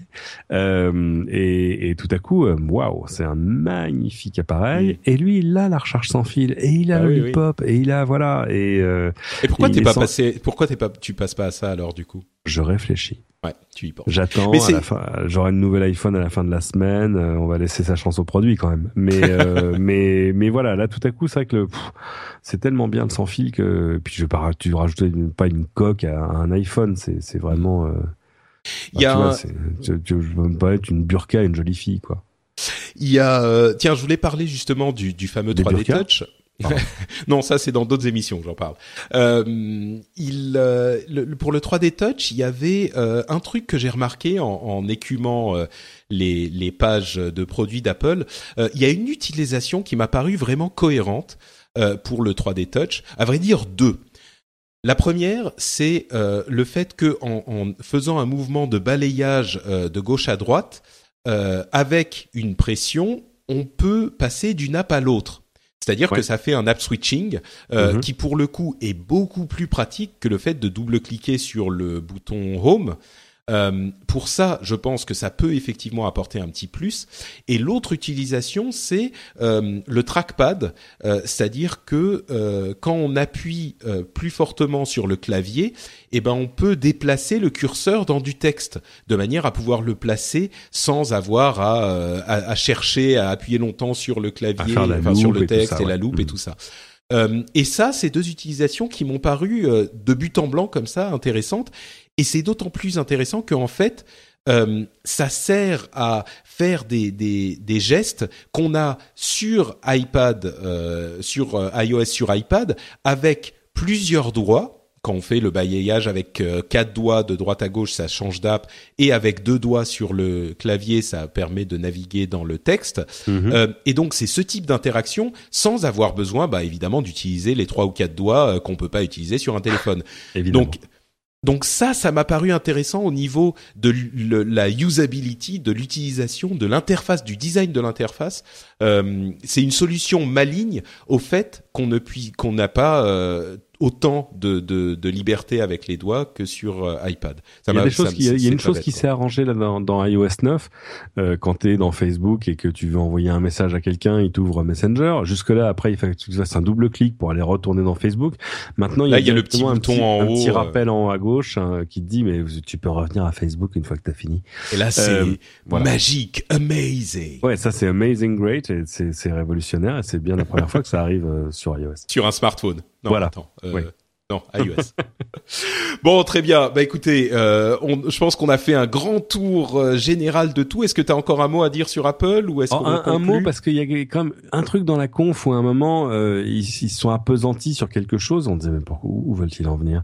Où ils ont dit bon allez aujourd'hui euh, voilà les prix de l'iPhone donc très bien donc ça mais évidemment c'est avec un abonnement. Ah oui c'est vrai que c'est important. Et euh, mais vous savez l'iPhone déjà vous pouvez le louer pour pas très cher chez plein d'opérateurs hein, pour 24 dollars par mois. Regardez vous pouvez voilà. Et d'ailleurs, nous, on a une offre maintenant qui vous permet de prendre un iPhone en leasing, en gros, c'est-à-dire vous payez X, alors je crois que c'est à partir d'une trentaine de dollars par mois, euh, et puis ça vous permettra d'avoir toujours le, dernier iPhone. Euh, bon, très bien, il y a des gens pour qui le, ça doit ça doit faire sens, euh, même si quand tu fais le calcul, après tu dis, mais attends, si je l'achète et qu'au bout d'un an je le revends, bon, c'est quand même plus intéressant de l'acheter de le revendre. C'est ce que je fais. Mais Ouais, voilà. Euh, mais euh, il y a plein de gens qui, euh, voilà, vu la différence, vont se dire ouais, très bien, au moins c'est bien, j'aurai un truc qui sera toujours garanti, toujours le dernier. Je serai, j'aurai un rapport direct avec Apple. Je passe pas par l'Apple Care en plus qui est inclus l'Apple Care et tout ça. J'ai j'ai plein de cadeaux dans dans dans ma hotte. donc très bien. Et les gens, moi j'ai été un peu choqué. C'est un peu comme toi avec l'histoire du stylet et de Steve Jobs qui se retourne dans sa tombe. J'étais un petit peu choqué par certains papiers qui disent oh, ça y est, Apple est en train de disrupter le business des Ouais, si on veut. Sinon, quand même que euh, tous les gens qui ont écrit ça ont ignoré sciemment ou pas le fait que aux États-Unis, je crois que c'est les deux plus grands opérateurs, c'est Verizon et AT&T, ont annoncé qu'ils allaient arrêter les subventions à l'achat de combinés. C'est-à-dire que justement, tu le paieras plus de 200 dollars ton combiné à l'achat, tu le paieras son vrai prix. Euh, ça permettra à Apple d'ailleurs d'annoncer des vrais prix dans ses conférences, parce que moi je me souviens de keynote comme ça où même les gens en, en, France s'excitaient en disant ah, le nouvel iPhone coûte 200 euros. Non, il coûte pas 200 euros, non, il coûte 650 euros, d'accord Non, mais ça, il y a personne qui a cru ça quand même. Moi, je l'ai vu sur Twitter. Euh, donc, euh, donc en fait, oui, bien sûr, euh, je sais. Est-ce que ça arrange les opérateurs que ce soit Apple qui gère directement la relation? Bon, euh, de toute façon, euh, client ou pas client, il te faudra un opérateur à un moment. Hein, c'est pas. ah, c'est certain, oui. Ça, c'est, c'est le vieux serpent de mer sur Apple. Oui, mais c'est opérateur mobile. Voilà, arrêtez, de, arrêtez de vous monter la nénette. À mon avis, oui, ça, c'est pas demain. Hein. Et Apple va devenir une banque et un hôpital et tout ça. euh, mais euh, non, non, Apple va continuer à faire ce qu'ils savent faire le mieux. Euh, auriez-vous envie de mettre votre compte bancaire chez Apple? La question est ouverte. Hein. Moi, je je suis pas amoureux de mon banquier, mais je me poserai la question quand même. Euh, donc, euh, donc voilà, je pense que c'est c'est d'abord un truc réactif et défensif parce qu'évidemment, si tout à coup les gens se mettent à être forcés de payer le vrai vrai prix de leur de leur iPhone quand ils vont l'acheter. Oh là là, tout à coup quand ils seront en magasin, ils vont dire mais dis donc c'est quoi ça? Alors euh, ça c'est le nouveau euh, OnePlus. Ah ça c'est le nouveau Xiaomi. Mais ça coûte combien? Bah 189 dollars monsieur. Ah bon mais a le même écran et la même mémoire et le même. Oui, oui absolument. Ah bah je vais plutôt prendre ça. Euh, et là il y a il y a un vrai danger alors qu'il y a un danger d'ailleurs qui touche pas seulement Apple, hein, qui touche tous les gens qui font des smartphones haut de gamme, Samsung et les autres. Euh, quand tu vois la qualité des choses qui sont en train de sortir de chez les fabricants chinois. Euh, je pense à je pense à Xiaomi. Euh, Xiaomi comme on dit en français, euh, qui euh, qui se mettent à sortir maintenant des, des, des smartphones et des phablettes absolument remarquables et que tu peux acheter sur internet, tu vois, pour genre 239 dollars. Ou tout à coup, ça va poser des questions de concurrence sont, assez, sont disponibles en France les Xiaomi? Pardon? En France, c'est possible d'acheter du Xiaomi? Bah, tu vas sur AliExpress comme tout le monde et tu l'achètes, oui, bien sûr. Ah, mais je ne savais pas, tu m'apprends quelque chose. Ah, bah, tu connais pas AliExpress, je vais te coûter très cher, là. Oula. Ouh là Oui, c'est euh, Ali, Alibaba euh, disponible en Europe. Euh, c'est l'Amazon d'Alibaba, quoi. C'est l'Amazon d'Alibaba, c'est-à-dire qu'en fait, c'est pas eux qui te vendent directement, ce sont les fabricants qui vendent mm. comme comme s'ils avaient chacun une micro boutique sur le site. Et moi, je suis à plus de 100 commandes chez eux. Hein, oh là là. Bon, alors dis-moi, quel Xiaomi je dois acheter? Alors je sais plus lequel, mais juste le dernier. Tu vas sur, ou euh... tu vas sur euh, en plus les applis mobiles d'AliExpress sont absolument remarquables. Le principe c'est ça, hein, c'est que les gens t'envoient directement les trucs. Tu ne payes que quand tu as reçu. Euh, tu payes à la commande évidemment, mais le site ne lâche l'argent au vendeur qu'une fois que tu dis c'est bon, je l'ai bien reçu, c'est bien ça que j'avais commandé, tout va bien. Euh, ça t'arrive par pli discret, mais euh, ça prend du temps parce qu'évidemment quand ça vient de Shenzhen, ça prend quelques semaines. Euh, mais l'avantage du truc, c'est que t'achètes, moi tu vois, j'ai acheté des câbles, des câbles pour iPhone, je sais plus pour 5 euros les 5, tu vois, et, et je, je, pense pas que ce soit des câbles originaux. Mais, mais donc AliExpress Com. et surtout les applis sont super bien faites. Il y a des, c'est terrible. N'y allez pas, c'est addictif. Vraiment, je vous le dis. moi, j'ai fini par acheter des baskets, des trucs, de la décoration, des bijoux, enfin de voilà, conneries. Là, le Xiaomi euh, Mi 4, euh, il y a que des des des, des protecteurs d'écran. Hein. Je trouve pas le téléphone lui-même. Euh, si, c'est parce que je te dirais. Il y a, il y a toute, une page sur la techno avec tous les nouveaux produits. J'ai même acheté un routeur Xiaomi, tu vois, un routeur Wi-Fi euh, AC, tout ça, super. Ça m'a coûté 24 euros et il est extraordinaire, magnifique gestion du truc sur ton sur l'écran de ton smartphone. Tu sais, c'est eux, c'est eux qui avaient des, débauché euh, Hugo Barra, qui était le patron de, des produits chez Android. Oui, tout à fait. Oui. Il y a quelques temps. Et eh ben, au début, je comprenais pas pourquoi et je comprenais pas pourquoi Hugo Barra quittait Google pour partir chez les Chinois. Bon, je pense qu'il y a la taille du chèque d'abord, mais maintenant j'ai compris. Euh, ces gens-là vont manger le monde, mais manger le monde. Bon, bref, euh, effectivement, et donc euh, on, on, était parti de. Décidément, je crois que ça va être le rendez-vous tech le plus long de l'histoire. Hein. Pourtant, je me suis dit, il y a Cédric, on va être, on va, on va se mettre à deux. Euh, C'est pour ça que t'as invité personne d'autre. exactement. Mais mais pour revenir sur cette histoire de leasing, effectivement, au-delà de la, la, question de l'opérateur, ça peut être intéressant si on change en moyenne tous les ans et demi en moyenne hein, euh, son iPhone. Là pour le coup vous avez toujours le moyenne, dernier. Hein. C'est et voilà donc euh, ça, ça c'est cohérent. Euh, vous l'achetez en fait, euh, vous le payez au bout de deux ans, il est à vous. Oh, bah c'est du leasing euh, normal. Ah, voilà. et, et, Bruno sur Twitter m'a fait remarquer que ça existe déjà à la Fnac avec le pass location. Mais je me demande si le pass location c'est pas juste de la location justement. Je sais pas si c'est du leasing et qu'on l'a à la fin. Est-ce que tu l'as à la fin ou est-ce que tu peux le remettre à jour à chaque fois qu'il y en a un nouveau qui sort? Bah oui, ça, oui. C'est d'abord ça la question. Non, bien sûr, mais au final, si tu le gardes le dernier, tu, tu peux le garder parce que chez Apple, tu peux. Donc, euh, faudrait voir ça à la Fnac. C'est pas que du crédit, donc. C'est ça. D'accord. Mais de toute façon, les, les, offres de crédit, elles vont se développer chez tous les opérateurs. On le voit chez Free, on le voit ailleurs. Enfin, c'est pas, bon. c'est pas nouveau. Mais voilà, le problème, c'est que c'est quand même quelque chose qui va avoir tendance à faire baisser le prix moyen du smartphone que les gens sont prêts à acheter. Et, euh, et ça, sur bah, le long ça, terme. tu sais, je suis, je suis pas 100% convaincu parce que euh, là encore, euh, j'écoutais une émission où il disait, euh, ou je sais, non, peut-être qu'on en, enfin bref il y a quand même, euh, comme on le disait tout à l'heure, le téléphone est devenu vraiment votre écran et votre euh, device et même la chose la plus importante dans votre vie. C'est-à-dire que euh, il y a, vous avez bah, des jeans, vous en avez plusieurs, des pompes, vous en avez plusieurs.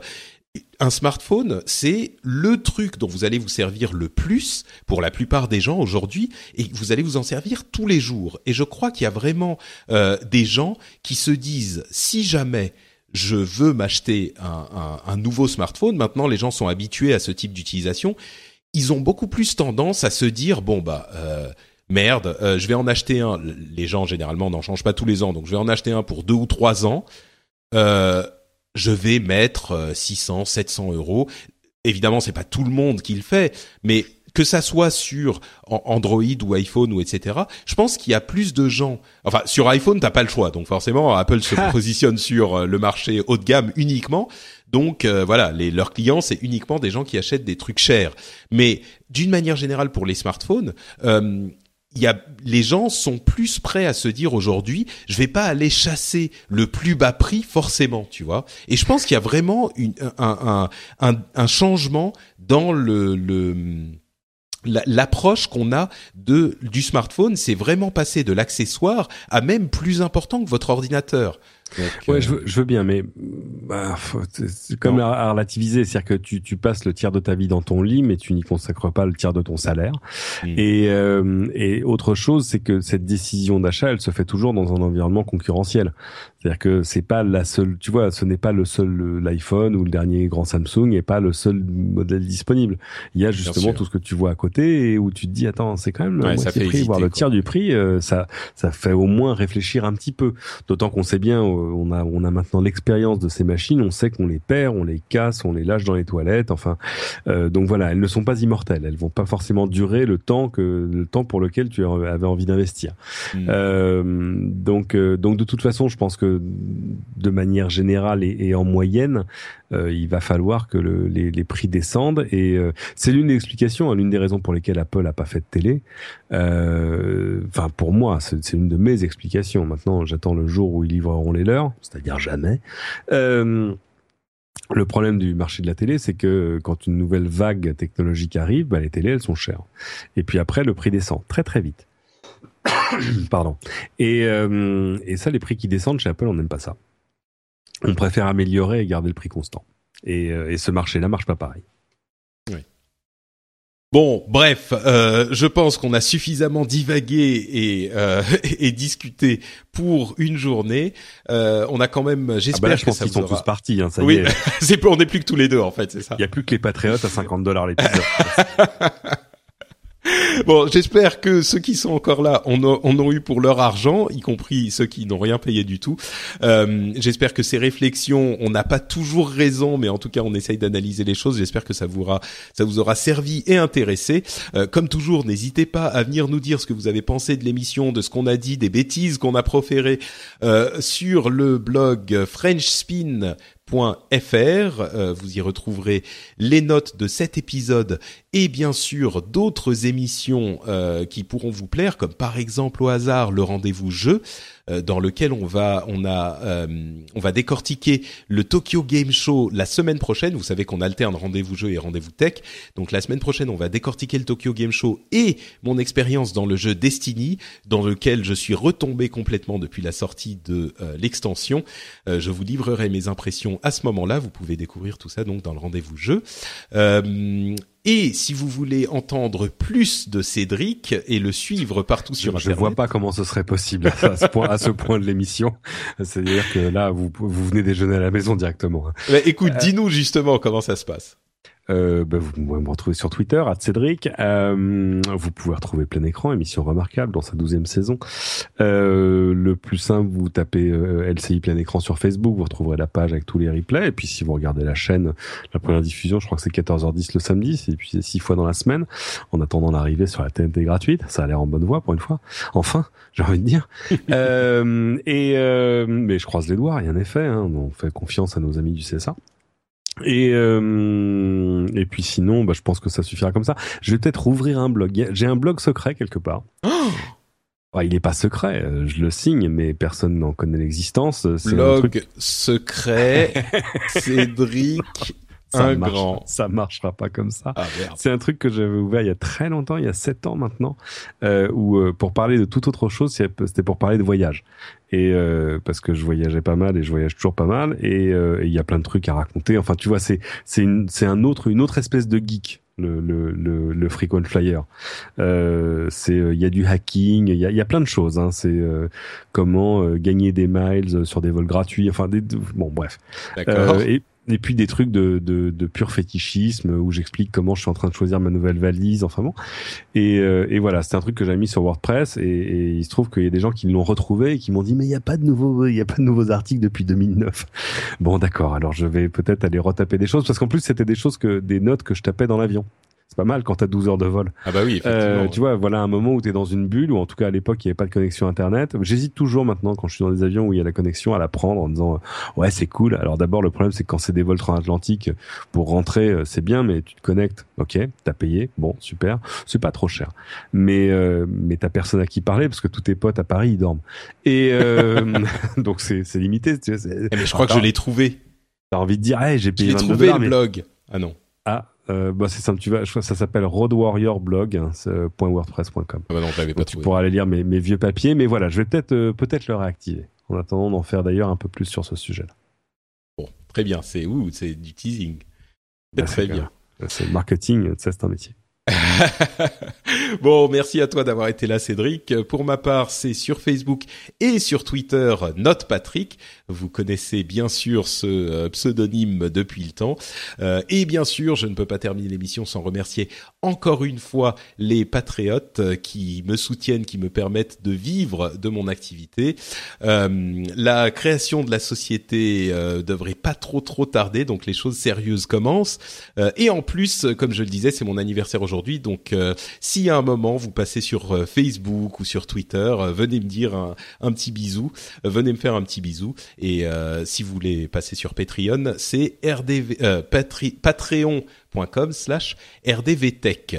On vous remercie tous de nous avoir écoutés et on se donne rendez-vous dans 15 jours pour un nouvel épisode. Ciao à tous Salut.